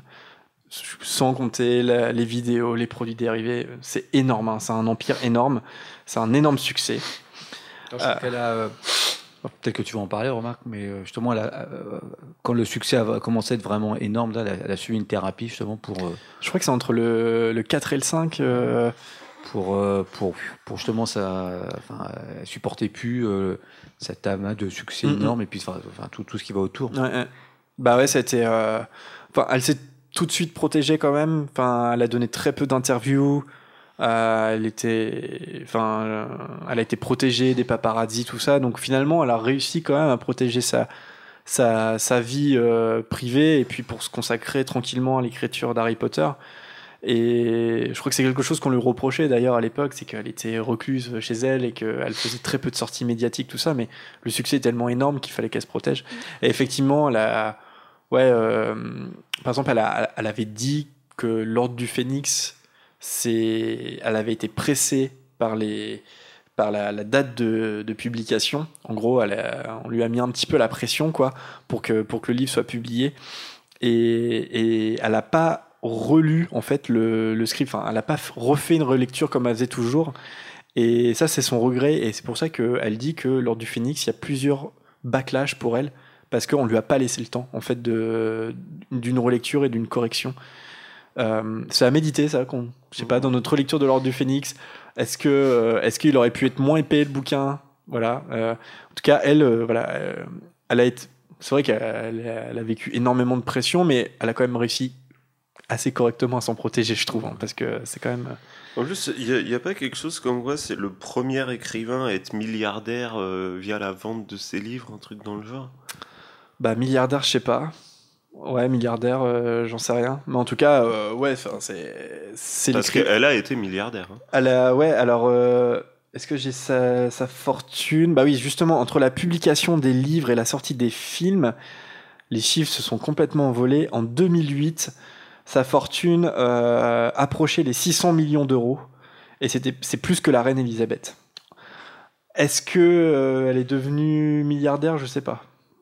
600 millions, on en- On n'est pas loin. Si c'est en 2008, là, en 2019, je pense. je crois qu'elle est devenue milliardaire, ouais. Une personne, enfin, un mec, Bah ouais, quelqu'un ouais. comme Stephen King, a- lui aussi a dû exposer la. Mais il n'y a pas eu un truc comme quoi elle a été milliardaire, puis elle a donné une partie de sa fortune. Ouais, et puis du coup, elle a perdu son statut de milliardaire. elle à a cause de ça. perdu son statut de milliardaire, mais est elle y, euh, elle y est revenue, je crois. Elle est quand même euh, philanthrope, c'est-à-dire elle, elle fait, euh, elle aide beaucoup, beaucoup, beaucoup Mm. d'associations. Ouais, tout à fait. Euh, bah, elle écrira les, elle publiera les, les livres de la bibliothèque de Poudlard pour Mhm. des associations caritatives.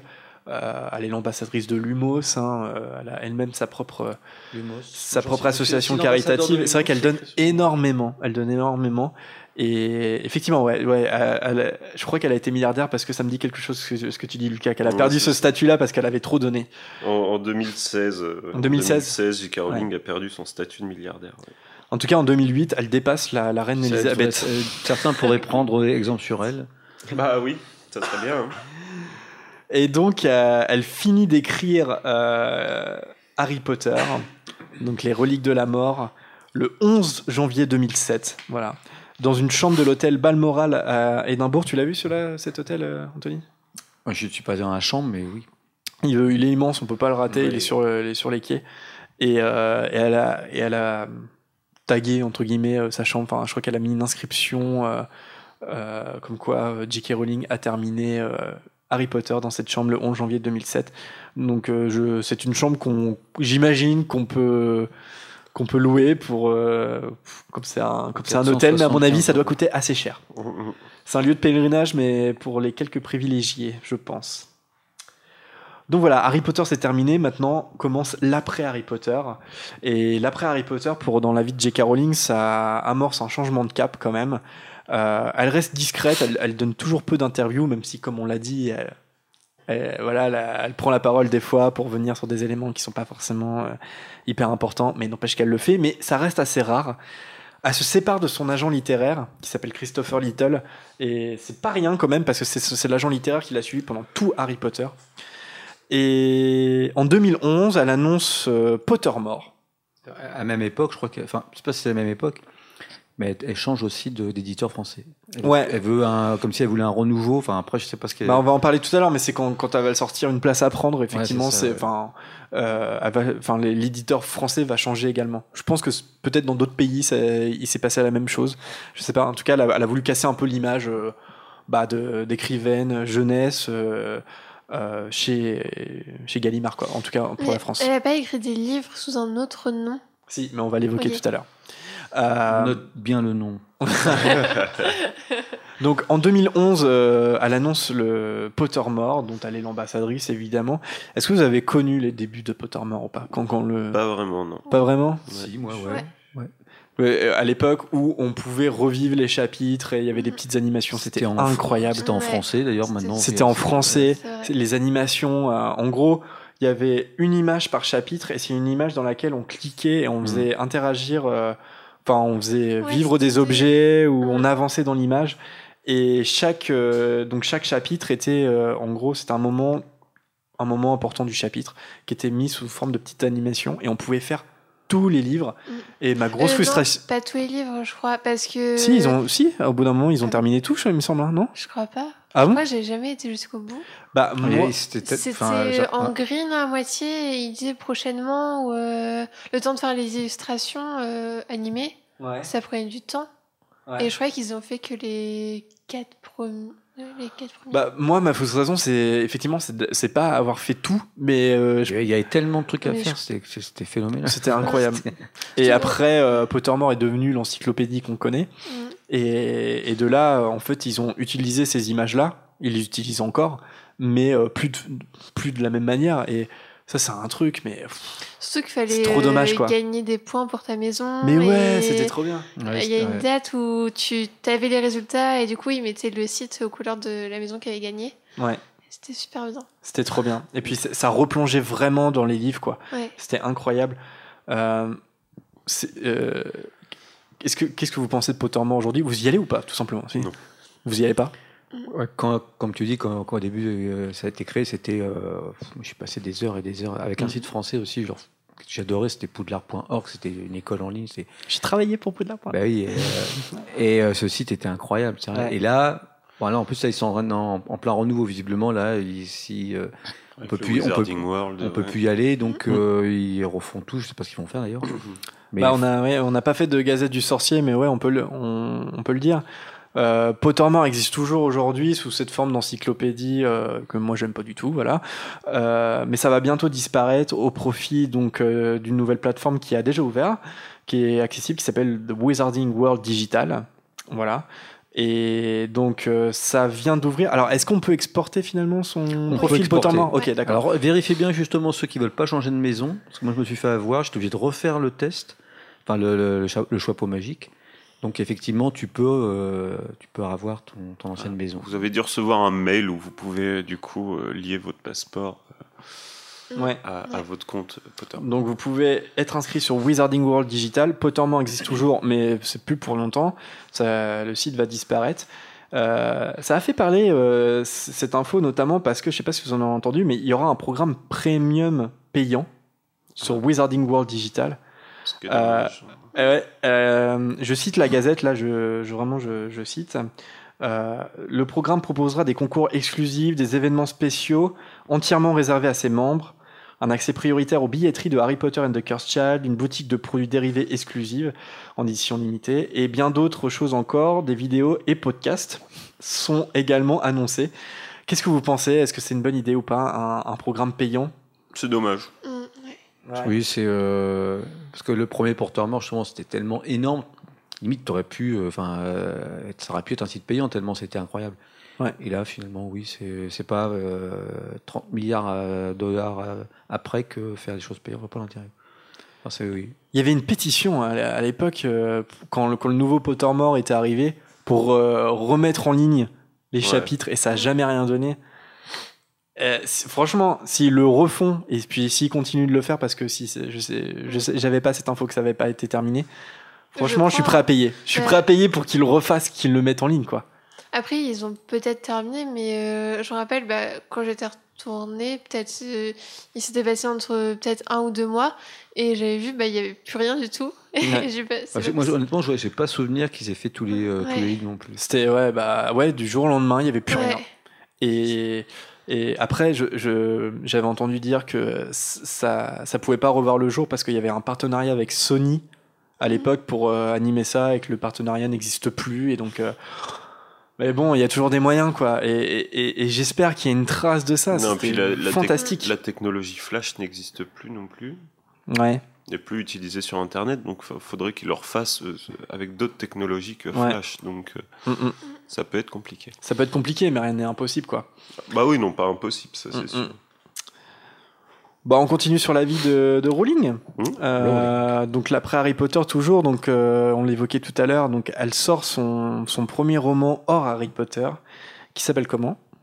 Je l'ai dit tout à l'heure, je Une place à prendre. Une place, à prendre. Vous l'avez lu ou pas? Non. Ma mère, là, Ah bah, bravo je l'ai pas lu. Il est sorti en septembre 2012. Les ventes ont été bonnes, mais bon, le succès globalement n'a pas été au rendez-vous. Euh, moi, je l'ai lu. Euh, c'est pas mal, hein. franchement, c'est pas un mauvais livre. Après, c'est assez oubliable quand même. Euh, et bon, c'est quelque chose qu'on lui a pas mal reproché, mais il y a, des adolescents dans l'histoire, c'est des, des adolescents qui parlent mal, qui disent des gros mots, qui fument des joints, qui font du skate. Et bon, ça lui, ça, a été, voilà, ça, lui- ça lui a été reproché vraiment d'a- d'avoir voulu casser son image. Ouais, euh, c'est- un peu trop, le truc facile que certains ont. euh. Mais par contre, ouais, il a eu quand même une adaptation en téléfilm en Angleterre. Je sais pas si vous l'avez vu, non Peut-être Non, j'ai pas vu, mais effectivement, c'est une mini-série par la BBC. Ouais. Voilà, pas vu du tout. Mm. Euh, Un truc du style Barnaby, quoi. en gros. Ouais, tout à fait. En 2013, donc euh, un an plus tard, sort euh, L'appel du coucou, le premier volet de, de sa série policière. Et pour cette série policière, euh, elle décide de prendre un pseudonyme. Je pense qu'elle a mal vécu euh, les réactions à une place à prendre, parce que sur une place à prendre, c'était J.K. Rowling. hein, tout le monde savait que c'était. euh, effectivement, c'est donc avec des éditeurs différents parfois, mais n'empêche que c'était, ça a été vendu comme un livre de J.K. Rowling. Et donc, elle a décidé de prendre un pseudonyme. Vous savez lequel ou pas? Robert. Ouais, Robert. Robert Bailey. Robert Galbraith. Robert Galbraith. Donc il faut savoir que ça a marché quand même parce que quand le, quand le livre a été publié, euh, notamment au Royaume-Uni, euh, l'identité de J.K. Rowling n'avait pas été révélée. hein. Ah oui. Donc euh, c'est vraiment le pseudonyme a fonctionné. Malheureusement, quelques mois plus tard, son identité a été euh, révélée par le Sunday Times. Euh, donc euh, voilà, donc c'est comme ça qu'on a su que euh, c'était J.K. Rowling qui se cachait derrière euh, Robert Galbraith. Euh, donc euh, par exemple, en fait, euh, la public le, le temps de latence entre la pour la traduction en français, en fait, on savait que c'était J.K. Rowling. Donc, Mm. quand le livre est sorti en français, ça avait déjà été, ça avait déjà été spoilé, en fait. Donc, ça a marché, mais pas longtemps. Euh, donc, ça a également été adapté par la BBC. Voilà. Euh, vous, vous avez lu ou pas? Je vois vos têtes, je Non, pense que pas non. du tout. Ouais, moi, j'ai vu lu. qu'ils existent en adaptation, on t'en trouvé l'adaptation peut-être. pour- Il a été égal- également adapté par la BBC. Voilà, donc je pense que ça se trouve, effectivement. Après, euh, franchement, c'est bien écrit. Enfin, si, si vous aimez les romans policiers, c'est vraiment, c'est vraiment très bien. Moi, j'ai lu que les deux premiers. J'ai pas, il y a, donc il y en a quatre qui sont sortis. Donc, l'appel du coucou, la carrière du mal, le ver à soie, et en avril dernier sorti Blanc mortel. Donc voilà, donc elle a publié quatre euh, romans de cette série policière.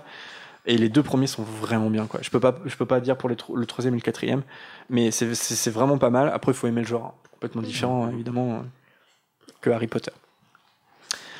Mais il n'y a pas que. euh, Elle aurait pu écrire des histoires policières dans, Dans le, dans le cadre, dans le monde d'Harry Potter. Mais justement, elle va quand même étendre l'univers d'Harry Potter, voilà. Puisque arrive bientôt, donc trois ans plus tard, en 2016, la pièce de théâtre, Harry Potter et l'enfant maudit. Elle s'associe avec Jack Thorne, qui est un dramaturge, et John Tiffany, qui est un metteur en scène. Euh, le script se fait sous sa supervision, mais elle participe pas directement à l'écriture. Et la première euh, de, de la pièce de théâtre a lieu à Londres le 30 juillet 2016 au Palace Theatre. On a beaucoup parlé de Harry Potter et l'enfant maudit, globalement, voilà. euh, on- on- personne n'a vu la pièce autour de la table. C'est dommage que Camille soit pas soit pas là parce qu'elle a vu la pièce à New York et elle aurait pu elle aurait pu nous en parler. Mais bon, la pièce est un apparemment c'est très intéressant d'y aller. C'est vraiment un beau spectacle. Néanmoins, la plupart des fans, ce qu'ils peuvent avoir, c'est le script et le script euh, clairement, il fait pas consensus. voilà. je, ne l'ai pas vu sous les recommandations de certaines personnes autour de cette table. T'as pas lu Non, justement, je m'en dis, ne, tu, connais l'as pas lu, Ouais, reste que vierge. Tu connais l'histoire. Tu connais Après, je connais un peu parce qu'on en a parlé au, au podcast plusieurs fois, tout ça. Ouais. Mais je, pour l'instant, j'ai suivi les recommandations de Lucas, d'autres, de, de rester euh, dans l'univers de, de d'Harry Potter et moins de celui-ci. Mm, mm. Je le livre. hein. En tout cas, c'est une suite qui, qui est, on- peut même dire dénigrée par pas, pas mal de fans, en tout cas qui, qui à prendre comme, euh, comme euh, ce qu'elle est, voilà, une, un- une extension d'univers à tr- sous, sous une autre forme, celle, celle du théâtre. Après l'histoire, c'est vrai. Est-ce que le- on aurait peut-être aimé qu'elle écrive directement le, le- le- le- la pièce de théâtre non, Néanmoins, elle a tout supervisé, donc elle a, elle a donné son Elle aval pour pas, on, Voilà. même si on a dit, on a agré, enfin, les gens, elle écrit visiblement les scénarios des crimes de Green, enfin des, des animaux fantastiques, Mm. et les gens sont quand même très critiques, en tout cas par rapport au dernier. Donc, est-ce que ça aurait changé quelque chose si c'est elle qui avait écrit elle-même? Je pense que si honnêtement, il y avait les invraisemblances, enfin, quand vous en parlez, vous, autour de- des invraisemblances par rapport au retour hors de temps, tout ça, Mhm. Si elle n'avait pas voulu que ça, que ça apparaisse, euh, elle aurait dit. euh. C'est pas qu'elle a. Ouais, ça c'est sûr. Euh, elle a accepté, le- mais ça vient pas d'elle. Par contre, ça c'est sûr. hein, L'idée des retournements de temps, ça vient pas d'elle. Je pense que c'est. Je sais pas si c'est Jack Thorne euh, ou John Tiffany, mais ça les intéressait cet aspect-là. Et elle a dit ah ouais, pourquoi pas. Mais bon, si c'est elle qui avait écrit la suite, je pense pas qu'elle serait partie sur cette base-là, par exemple. Mais, mais après, pff, voilà, de toute façon, elle a accepté un script. euh, c'est signé J.K. Rowling aussi, quoi. Donc, euh, De toute façon, la pièce a un succès énorme partout où elle est. ouais, c'est euh, vrai, c'est vrai. c'est complet Mais pendant des mois et des mois et des mois. ça aurait été compliqué quand même que sur la base du récit de l'en- l'enfant maudit, on- c'est difficile d'imaginer un huitième livre écrit par J.K. Rowling où il se passe ce qui se passe dans la pièce de théâtre. quoi. Ça aurait été très très compliqué. Là, là ça, ça aurait été une catastrophe. Et puis après, bah, sur les animaux fantastiques, donc effectivement, donc elle, elle- est la scénariste hein, des, des- des animaux fantastiques. Donc quelque part, elle est plus impliquée hein, dans la saga des animaux fantastiques que euh, qu'elle l'est dans pour Harry Potter et l'enfant maudit. Euh, après, effectivement, beaucoup de fans, dont nous, si vous avez écouté ou regardé notre émission, vous le savez, mais euh, pour le deuxième, les crimes de Grindelwald, ça a divisé euh, pas mal de, de, de- de fans, quoi. Mais euh, n'empêche que le premier, en fait, était super bien fait. Ah, le Voilà. premier était superbe. C'est Mm. toujours compliqué, de toute façon, euh, que ce soit pour des scénaristes, euh, les réalisateurs de films ou les, euh, même les écrivains, de faire une suite, mais une suite qui se passe avant. C'est le- la, la porte ouverte aux invraisemblances.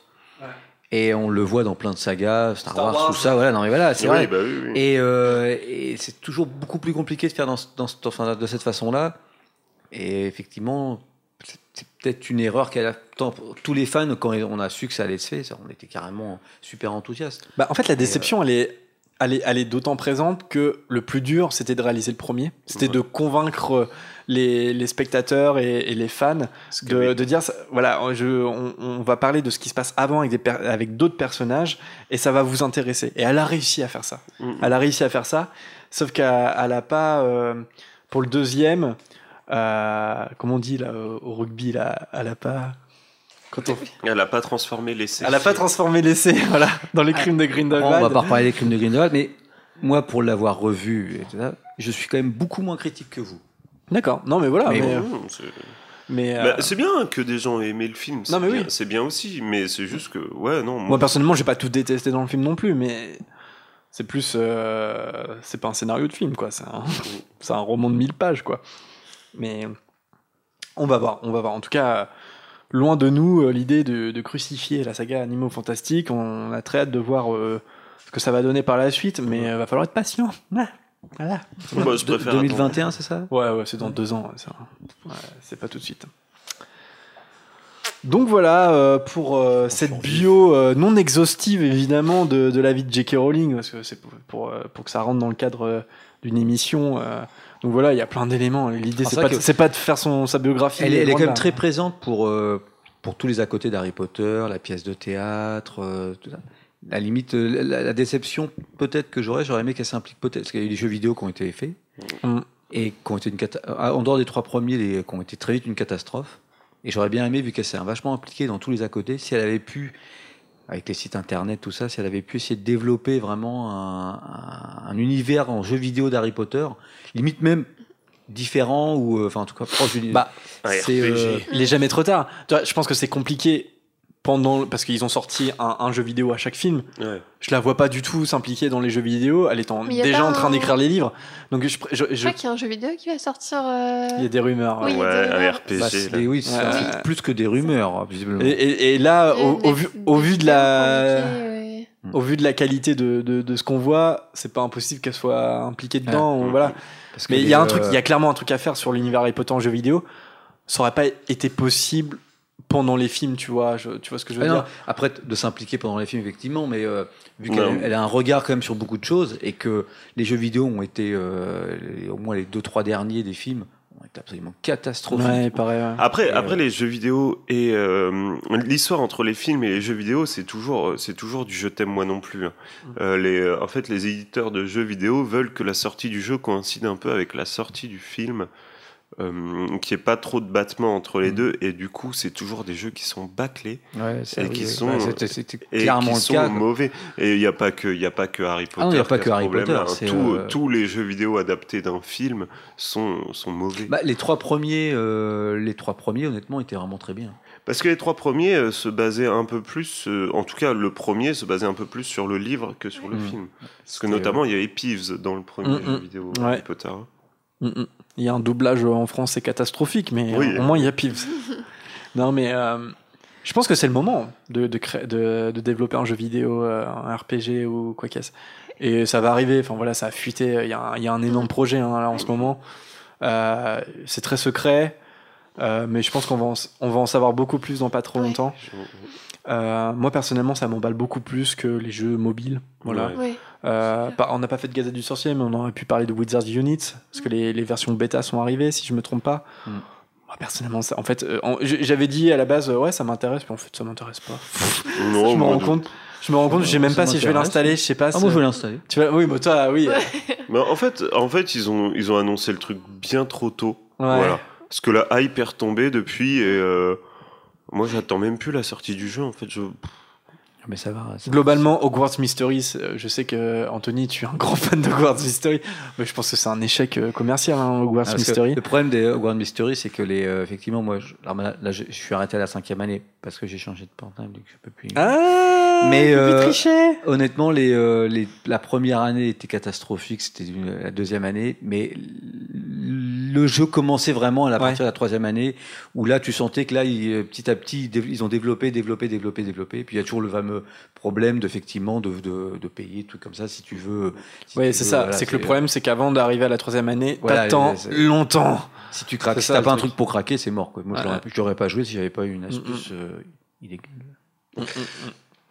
Mais euh, ouais, dites-nous si vous jouez encore à Hogwarts Mystery, euh, voilà, comme Anthony. Si... Et ce qui se passe, parce que j'aimerais savoir ce qui se passe en sixième. et Ouais. Mais le jeu, il, est- il est voué euh, à s'arrêter. De toute façon, la, la fin de la septième année, l'histoire est finie, non J'imagine? Euh, ouais, ouais. Enfin, je crois, je suis pas Mm. sûr. hein. Oui, je pense. Est-ce que- une spécialiste Est-ce qu'il y a des projets que vous, vous aimeriez voir, euh, à part le jeu vidéo euh, qu'on a évoqué, mais est-ce qu'il y a des projets dans l'univers d'Harry Potter qui, qui seraient intéressants pour Il n'y a vous? pas eu une rumeur de série pendant un moment? Bon, la rumeur, elle est présente. Enfin, on sait que ça va arriver à un moment donné, mais Ouais. on sait pas quand, quoi. Et après, on se, enfin, après, il y a toujours les- là, des interviews de. Ça vous de- intéresse une série télé ou pas? Parce que c'est un truc qui, qui divise les gens aussi.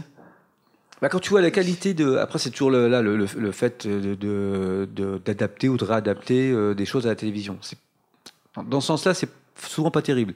Mais quand on voit la qualité des séries euh, en ce moment, hum. Là, je, je suis sceptique. Moi, je vois pas comment. Parce que qui, qui veut dire série Enfin, si on fait une série, c'est qu'on développe beaucoup plus l'histoire. On, on combine pas ça dans un film de, de deux heures et demie. On, Bah oui, voilà. Ce sera des saisons plus importantes. non, mais limite, Mais avec un casting série, jeune, euh, comment il, comment il ferait pour le casting? C'est ça que je on me. fait une série où c'est Je plus, pose vachement la euh, question. Est-ce qu'on pourrait faire une série, par exemple, sur Beaubaton hein, où ça, tu, tu restes dans l'univers Harry Potter, mais tu, justement pour éviter justement de, de ra- raconter, de, de, de, de, de mélanger, de se perdre dans des trucs, hop, tu changes totalement de, tu changes d'école, tu changes euh, en étant encore dans l'univers d'Harry Potter, en, en transportant Après, ça. euh. après moi, tu vois, ça me, moi, le fait que le casting soit jeune, ça me dérange pas parce que bah, ça fait que 7 ans de tournage en fait. Une, une saison par an, Ouais, mais un livre par an, tu vois. C'est Ah, déjà fait- galère apparemment de faire tourner des gamins de 11 ans pour un Non, tu métrage fais, de 2 heures euh. Mais alors Tu fais comme. Olivier Tom, mais sur le fait, hein. Quidditch. Des championnats du monde de Quidditch comme Olivier Tom, des dessins animés où ils mettent Mm. une heure pour En avant, il faut foncer droit au but. ou alors, ou alors, en, Non, mais si, il y a les orphelins Baudelaire. hein, c'est ou alors en série, dessin hein. animé ou en, en animation. Ouais. Ça pourrait être sympa. je Rowling préfère. a toujours refusé l'idée d'une bande dessinée. Moi, je préférais d'autres films, enfin d'autres livres, honnêtement. Oui, oui, oui. Mm. D'autres livres Ouais. Bah, d'autres livres, euh, tu vas dire euh, la suite ou dans l'univers? Peu importe, presque. L'histoire de Poudlard, hein. pas, pas forcément la suite, parce que la suite, on- les, les- les écrivains, les réalisateurs sont toujours tentés pour démonter, pour démolir ce qu'ils ont créé. Oui, Donc, bah, euh, ça fait, hein. rend, voilà. Et puis les, les- les fans après se disent, bah non, on a, on a vécu euh, Mm, mm. des années avec Harry Potter et finalement il explose. Mais, euh, mais par contre, dans le, oui, ça, ça, ça serait carrément génial. Mais je, c'est, moi, je, je- Non, je moi, crois que c'est presque évident qu'il Moi, ça ça- m'intéresse pas du tout, tu vois. d'autres livres? Ah ouais, non, moi c'est presque paradoxal, mais je, je suis presque d'avis qu'il est temps que ça s'arrête en fait. Ouais, c'est ça. Mm. Ouais, jeux vidéo, pourquoi pas. Même, je suis bien tentée, mais après, série, ouais. livre, film. euh, Déjà, même que les animaux fantastiques, il y en est 5, c'est ça? Il y en a 5 de prévus. Il y en a 5 de prévus. euh, Ça fait beaucoup trop, en fait. Ça fait beaucoup et euh, en fait, euh, ok, c'était très triste euh, la fin d'Harry Potter, mais au moins on avait une clôture, quoi, une Mm. histoire de A, qui va de A à Z, un début, un milieu, une fin, et voilà, c'était terminé. Et c'est vrai que moi, c'est un, un truc qui m'embête un peu en ce moment, voire qui m'énerve, c'est euh, cette manie de faire des, des préquels, des séquels, des pré-séquels, des, euh, Là, c'est pareil pour le Trône de Fer. euh, ils vont faire une série, ils vont faire un spin-off, un préquel de Game of Thrones, la série, Mhm. quoi. Pourquoi? Parce que ça rapporte de l'argent. Ça- mais, non, mais oui, non, mais euh, c'était une le- question rhétorique. Parce que les créateurs ont du mal à euh, lâcher les univers qu'ils ont créés, quoi, c'est ça. Ouais, mais du coup, pour se lancer dans cette, dans cette nouvelle série, Mm. ils ont bâclé la fin de Mm. Game of Thrones. Mm. Donc, non, moi, je, moi, je, je presque pas envie qu'il y ait de nouveaux trucs. Quoi. Moi, le jeu vidéo, je trouve ça intéressant. Moi, en le fait, jeu vidéo, ouais. J'aime bien, j'aime bien les autres plateformes, en fait, les autres médias. Tu vois, le jeu vidéo, il y a clairement un truc à faire. Franchement, un film d'animation, BD, pourquoi pas. Et la série aussi, pourquoi pas, mais pas maintenant, peut-être plus tard. Je, je vois bien un, putain, un projet comme ça se lancer après les Animaux Fantastiques, tu vois. On en a encore pour longtemps, hein, les Animaux Fantastiques. Tu vois, une, une relecture d'Harry Potter, mais à travers une série télé, par exemple, quoi. Ça pourrait être Ouais, intéressant. Ouais, je- Ouais, je sais pas. Moi, moi, je- honnêtement, je serais pas étonné par qu'elle euh, qu'elle réécrive, euh, je sais pas, une suite ou un, un truc, mais ça serait le, la chose la plus, une des choses les plus probables. j'imagine. Je sais Je la vois pas s'arrêter. Enfin, je sais pas. vraiment. Elle a annoncé, euh, enfin ça fait déjà quelques temps maintenant, mais qu'elle travaillait sur un, un- un autre roman jeunesse. On n'a pas de nouvelles. euh, elle peut aussi développer un autre concept de roman jeunesse, quoi. Alors après, euh, je pense que le succès d'Harry Harry Potter, c'est le coup du- d'une fois. hein. Elle, elle refera pas le autre chose, je Ah, pense qui pas. mais- Qui sait Qui sait Qui sait C'est vrai. Qui sait Bah, De toute façon, c'est qu'elle va faire un peu d'argent parce que si elle réécrit un roman jeunesse, les gens vont se jeter Ouais, dessus. ouais. Donc, euh, De toute façon, on est euh, donc le premier Harry Potter, il est sorti, tu disais en 91, Le, le livre? Hein Oui. Non, 95. 95. On est donc en 2019. Quand tu vas dans n'importe quelle librairie, que tu vois le best-of des, des ventes, c'est toujours Mm, dans mm, le mm. top 5, tu as toujours trois Harry Potter. Et Ouais. ça, c'est depuis quasiment la, la, la- la C'est sortie du premier. mm, mm. Incroyable. Bon bah voilà euh, sur euh, sur J.K. Rowling, je sais pas si vous voulez Merci. rajouter quelque chose. Encore une fois, euh, on vous invite à, à aller sur les. Bah, on sur vous les invite et on invite justement J.K. Rowling à venir directement nous contacter. Non, mais sur les encyclopédies euh, de l'internet hein, pour euh, pour développer sur Rowling, parce que là le but c'est pas de c'est pas de donner euh, toutes les infos sur sa vie effectivement. C'était juste euh, voilà démarquer un peu les grands moments de. Non, mais c'est de- vrai que si, si elle veut de se son lancer histoire. chez Adrien pour nous donner une petite, une petite interview, on n'est pas contre. hein. Si vous deviez si vous pouviez lui poser une question, est-ce que vous l'avez en tête là? C'est intéressant. Comment kiffer Voldemort pour récupérer ta baguette magique? C'est ça. Euh, Est-ce que la Van Brand est morte? Comment Hagrid a-t-il été- est-il euh, conçu? Ouais. Non, ouais. Non, vous l'avez pas Non. En fait, vous serez exactement comme ça si vous la voyez en vrai. Vous serez. Ouais. bon, allez, on passe au quiz de Bertie Crochu. Ah, Donc là, va pas falloir euh, être speechless. Hein. Là, il va falloir euh, donner des réponses. Allez, c'est parti. c'est parti. Quiz de Bertie Crochu. Vous voulez quelque chose, les enfants? Non, merci. Anthony, je crois que tu as le récapipi, le récacaca des points. Alors, non, je donnais simplement les noms et les prénoms. Ah, t'as pas, Ah, ça, il fallait que je. t'as pas compris ce que je t'ai demandé Bah, mais attends, il suffit d'aller sur le site internet. Attends, Ah, attends moi je peux te le Je faire. voulais que tu notes euh, les. les- les- Non, mais pour que pour qu'on sache où chacun se, se Ah retrouve. bah, je peux te dire. Alors, Zoé 15, Anthony 19, Lucas 7. Alors, T'aimerais bien. hein. ouais, t'aimerais bien, ouais, grave. Donc, euh, c'est dans la partie quiz hein, du site internet. Donc, Lucas, Lucas. il est deuxième avec euh, 19 points. Deuxième. Et Je t'ai tiré dans le désordre. Donc, Vanessa le, le devance euh, je mets Vanessa un avec petit peu. euh, 21 points. Vanessa, je mets 21. Bah ouais, mais Vanessa n'est pas là, donc. Ouais, mais euh, pour, va- pour faire Anthony, euh, tu as 8 points. pas mal. J'ai fait, j'ai fait que 3 émissions. Non, t'en as fait 4. Ah, d'accord. Et Zoé, t'en as fait 4 aussi, tu as 6 points. Je suis devant.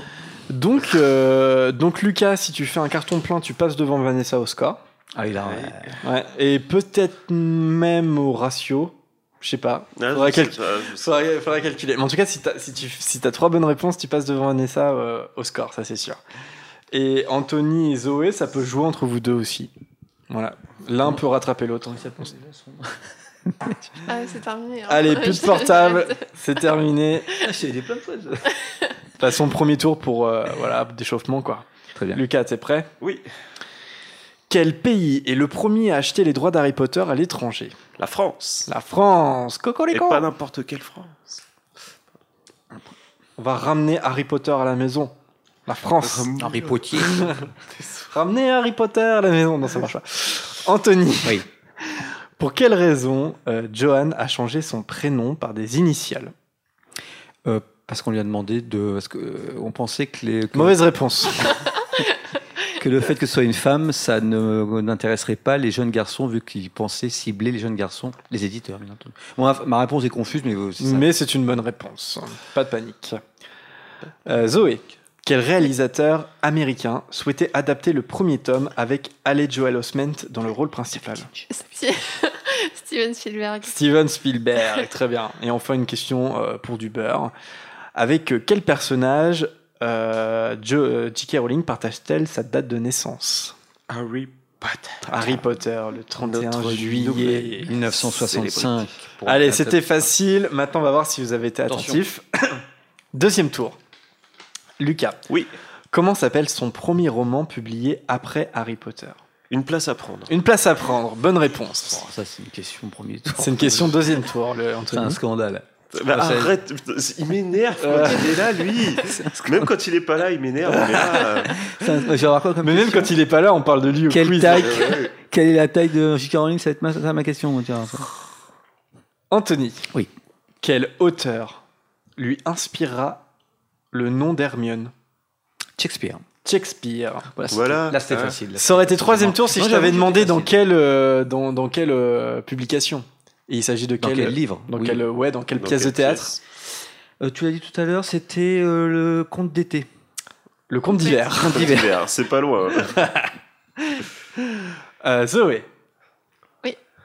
En quelle année le premier film est-il sorti? Premier film ou premier Non. livre? Premier film. Ah, Ah, t'as pas voulu m'aider pour tout attends. euh, le deuxième il est sorti en 2002. C'est bien. En quelle année pas le la question. sorti Non, en 2003, ils sont tous les deux. T'avais 3 ans. Chut, chut, chut, chut. Oh, oh. On n'aide pas, on n'aide pas. 2000 En 2000 Les autres? 2001. 2001. 2001. ouais. 2001, Ouais, c'est ce c'est que j'ai dit. 2001. Non, t'as dit 2000. C'est Non, non, t'as dit près. 2000. Non, Bah, on non, peut- prêt, ça marche pas. On peut pas accepter. ça. Donc 2001, petit dragé pour Zoé. Et effectivement, euh, non, la Chambre des Secrets est bien sortie en 2002. hein. Non, vu que t'as dit 2000, tu dois, 2001, tu dois manger 2000, 2000 dragées. Il avait une couleur chelou, non? Ouais, Bah, ça, mais je ils crois ont- que c'était citron. Ah. Ils ont tous les mêmes goûts. La prochaine fois, je, promis, je, C'est vrai. rapporte, je on en rapporte des C'est vrai nouveaux. vrai que C'est vrai que pour la dernière, là, pour le live, euh, on devrait quand même euh, racheter des dragées. Ouais, tu C'est veux. bon? Crotte de nez ou. euh, Ah, peut-être. Crotte de peut-être. nez. Ah, Enfin, question pour euh, du beurre. Dans quelle ville portugaise Rowling a-t-elle vécu et créé une partie de l'école des sorciers? Porto. Porto. À Porto. Ça me Très fait bien. trois points. Non C'est comme ça que ça marche. Allez, troisième tour. On va. Est-ce que Lucas va passer devant Vanessa? Suspense. Comment s'appelle le meilleur ami de J.K. Rowling, lui ayant inspiré le personnage de Ron Mais le petit truc là. Euh, Harris. Euh, Non, non, mais j'accepte. C'est son nom de famille. Il s'appelle Sean Harris. Sean Harris. Ouf, yes. Bonne réponse. Donc voilà. attends, bah, il lui a pas inspiré euh, la saga Harris Potters. C'est faux. Ça aurait pu être une cette blague. Je, je vois dans ton regard que t'as aimé cette blague, ça aurait pu être une de tienne, pas, c'est pas du tout mon genre. Anthony, Oui, pour J.K. Rowling, certes. qui est Christopher Little? Je l'ai cité exprès à plusieurs reprises. Qui est Christopher Little? Euh, Ce n'est pas son professeur qui lui a inspiré euh, le professeur Rogue C'est ta, réponse. Les autres? Euh, son... agent littéraire, non? Oui, C'est son agent vrai, littéraire. Mauvaise réponse, Anthony. Non, mais bon, j'ai euh, j'ai une moyenne de 2. Je suis tout dans ma moyenne, merci. C'est son agent littéraire qui l'a suivi pendant tous les Harry Potter Ah oui, c'est et qu'elle a quitté euh, une fois les, les reliques de la mort publiées. Oh, c'est bon, c'est pomme. Pomme. Pomme. Pomme. Zoé, ready? Sous quel pseudonyme J.K. Rowling est-elle connue pour la publication de ses romans policiers? Robert Galbraith. Ouais, bonne réponse. Euh, Est-ce que tu peux repréciser le- le nom de famille? Galbraith. Galbraith. Ouais, il est pas évident pour les francophones à dire C'est celui-là. bon, c'est évident qu'on allait l'avoir. Donc, récapitulatif. Attends, Attends, il y a une attends, question que- du beurre. Ah oui, la question, question pour du beurre, pardon. question pour du beurre. Du beurre. Quel éditeur américain a acheté les droits du premier livre à un prix record? Scolastique. Scolastique. Putain, je- Bonne réponse. Alors, au, au point, bah, ça donne Lucas devant, du coup. hein. Alors, Zoé avait 6, maintenant elle a 8. Ouais. Anthony avait 8, maintenant il a 10. Donc, tu passes devant Alice au sco- Bravo. au- dans le tableau Et. Lucas, donc avait 19, 20, 21, 22. Il passe devant Vanessa avec 22 points. Ah là là, elle va être verte, elle nous en a parlé hier, hein, elle aurait aimé être là, de- ne serait-ce que pour éviter ça, mais Lucas Ouais, mais passe je, crois- je devant. crois que j'avais une participation en moins. Ou alors j'avais Non. déjà rattrapé. Franchement, non, vous avez euh, tous les deux 8 émissions. D'accord. Donc je- là, c'est pour ça, bah, en termes de ratio, je pense pas que tu la dépasses. Non, bah non, du coup, Mais, c'est euh, pas, c'est pas dit. Ouais. Mais encore une fois, c'est on, on fera un live pour euh, conclure euh, cette saison. Donc, Et rien n'est joué. Donc il y aura, il y aura un quiz forcément. C'est pas fini tant que c'est pas fini, les Et gars. on peut peut-être faire des qui tout double, des trucs comme ça. ouais, des qui tout Ah non, non, non, ça, c'est- euh, non. Trop de rebondissements, ça va tuer nos, nos fans Mm, mm. les, les plus sensibles. Bon, bah voilà, on arrive au terme de, de cette émission. J'espère qu'elle vous a plu. J'espère que vous l'avez pas trop attendu, mais j'imagine que certains oui. Nous, on l'a entendu en tout cas. Euh, et on se retrouve encore une fois, donc on peut pas vous donner de date. On... C'est moi, hein, donc du coup je vais, je vais essayer de faire au n'hésitez pas à envoyer des messages pour mettre un maximum de pression sur Jérémy. Et, et j'aimerais bien faire un live vidéo.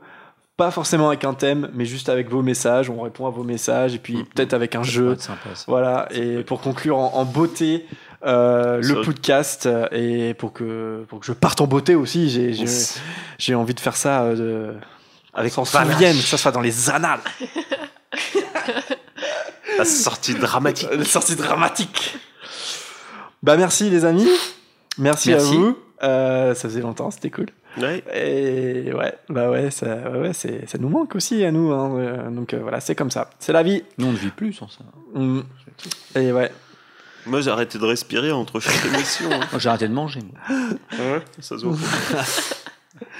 Bon bah on se quitte euh, sur, sur une musique. J'ai pris euh, euh, une, une des chansons imaginées par J.K. Rowling pour l'animation musicale au, au parc Harry Potter à Orlando. Euh, je sais pas si on l'a déjà évoqué au podcast, mais au parc euh, Harry Potter à Orlando, euh, il y a une, animation de Célestina Moldubec. Et il y a eu plusieurs chansons imaginées par J.K. Rowling. Alors, il y a plusieurs sources contradictoires. Il y en a qui disent qu'elle a écrit les, les- les paroles d'autres noms, donc c'est un peu difficile à imaginer, enfin à, savoir vraiment si elle a écrit les paroles. En tout cas, c'est sous sa supervision, donc il y a eu trois chansons décrites. Euh, on va écouter You Stole My Cauldron, But You Can't Have My Heart. Voilà, c'est vraiment sympa, vous allez voir avec des petites notes de jazz et tout. Et il y en a deux autres sinon que vous pouvez entendre si vous allez à- au parc euh, à Orlando. Euh, les deux autres, c'est A Cauldron Full of Hot, Strong Love et You Charmed the Hurt Right Out of Me. Wow. Et je crois que You Stole My. Enfin, A Cauldron Full of Hot, Strong Love, je crois que c'est dans le livre. Oui, c'est un chaudron plein de passion. Ouais, ouais. Et, euh, par contre, You Stole My Cauldron, je sais pas si, euh, Je ne sais pas. si ça apparaît.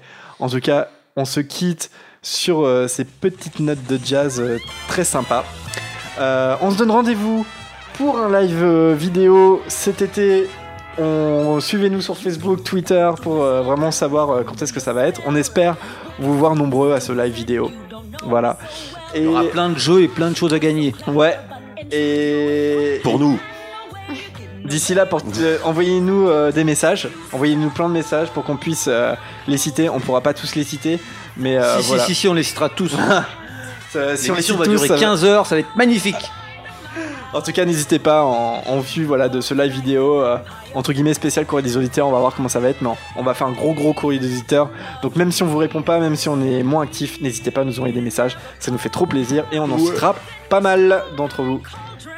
Bisous à tous. Salut, salut. À la prochaine. Bisous. You're quite the dancer, swept me off of my feet. But back here on the ground, I see a liar and cheat. And when you disappeared, at first it's me who I blamed. But now I see you wicked as me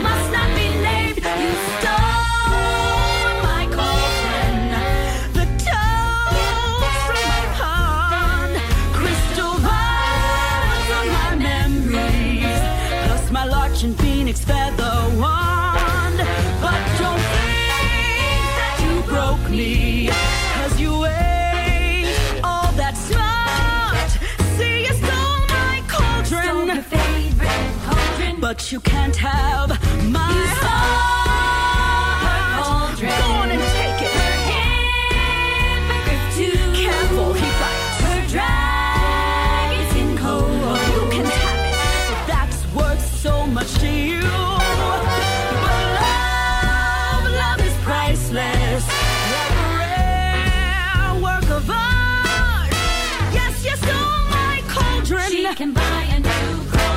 You can't have, you can't have, you can't have my heart. No, no, no, you stole cauldron. No, no, no, you stole her cauldron. You stole my cauldron, but you can't have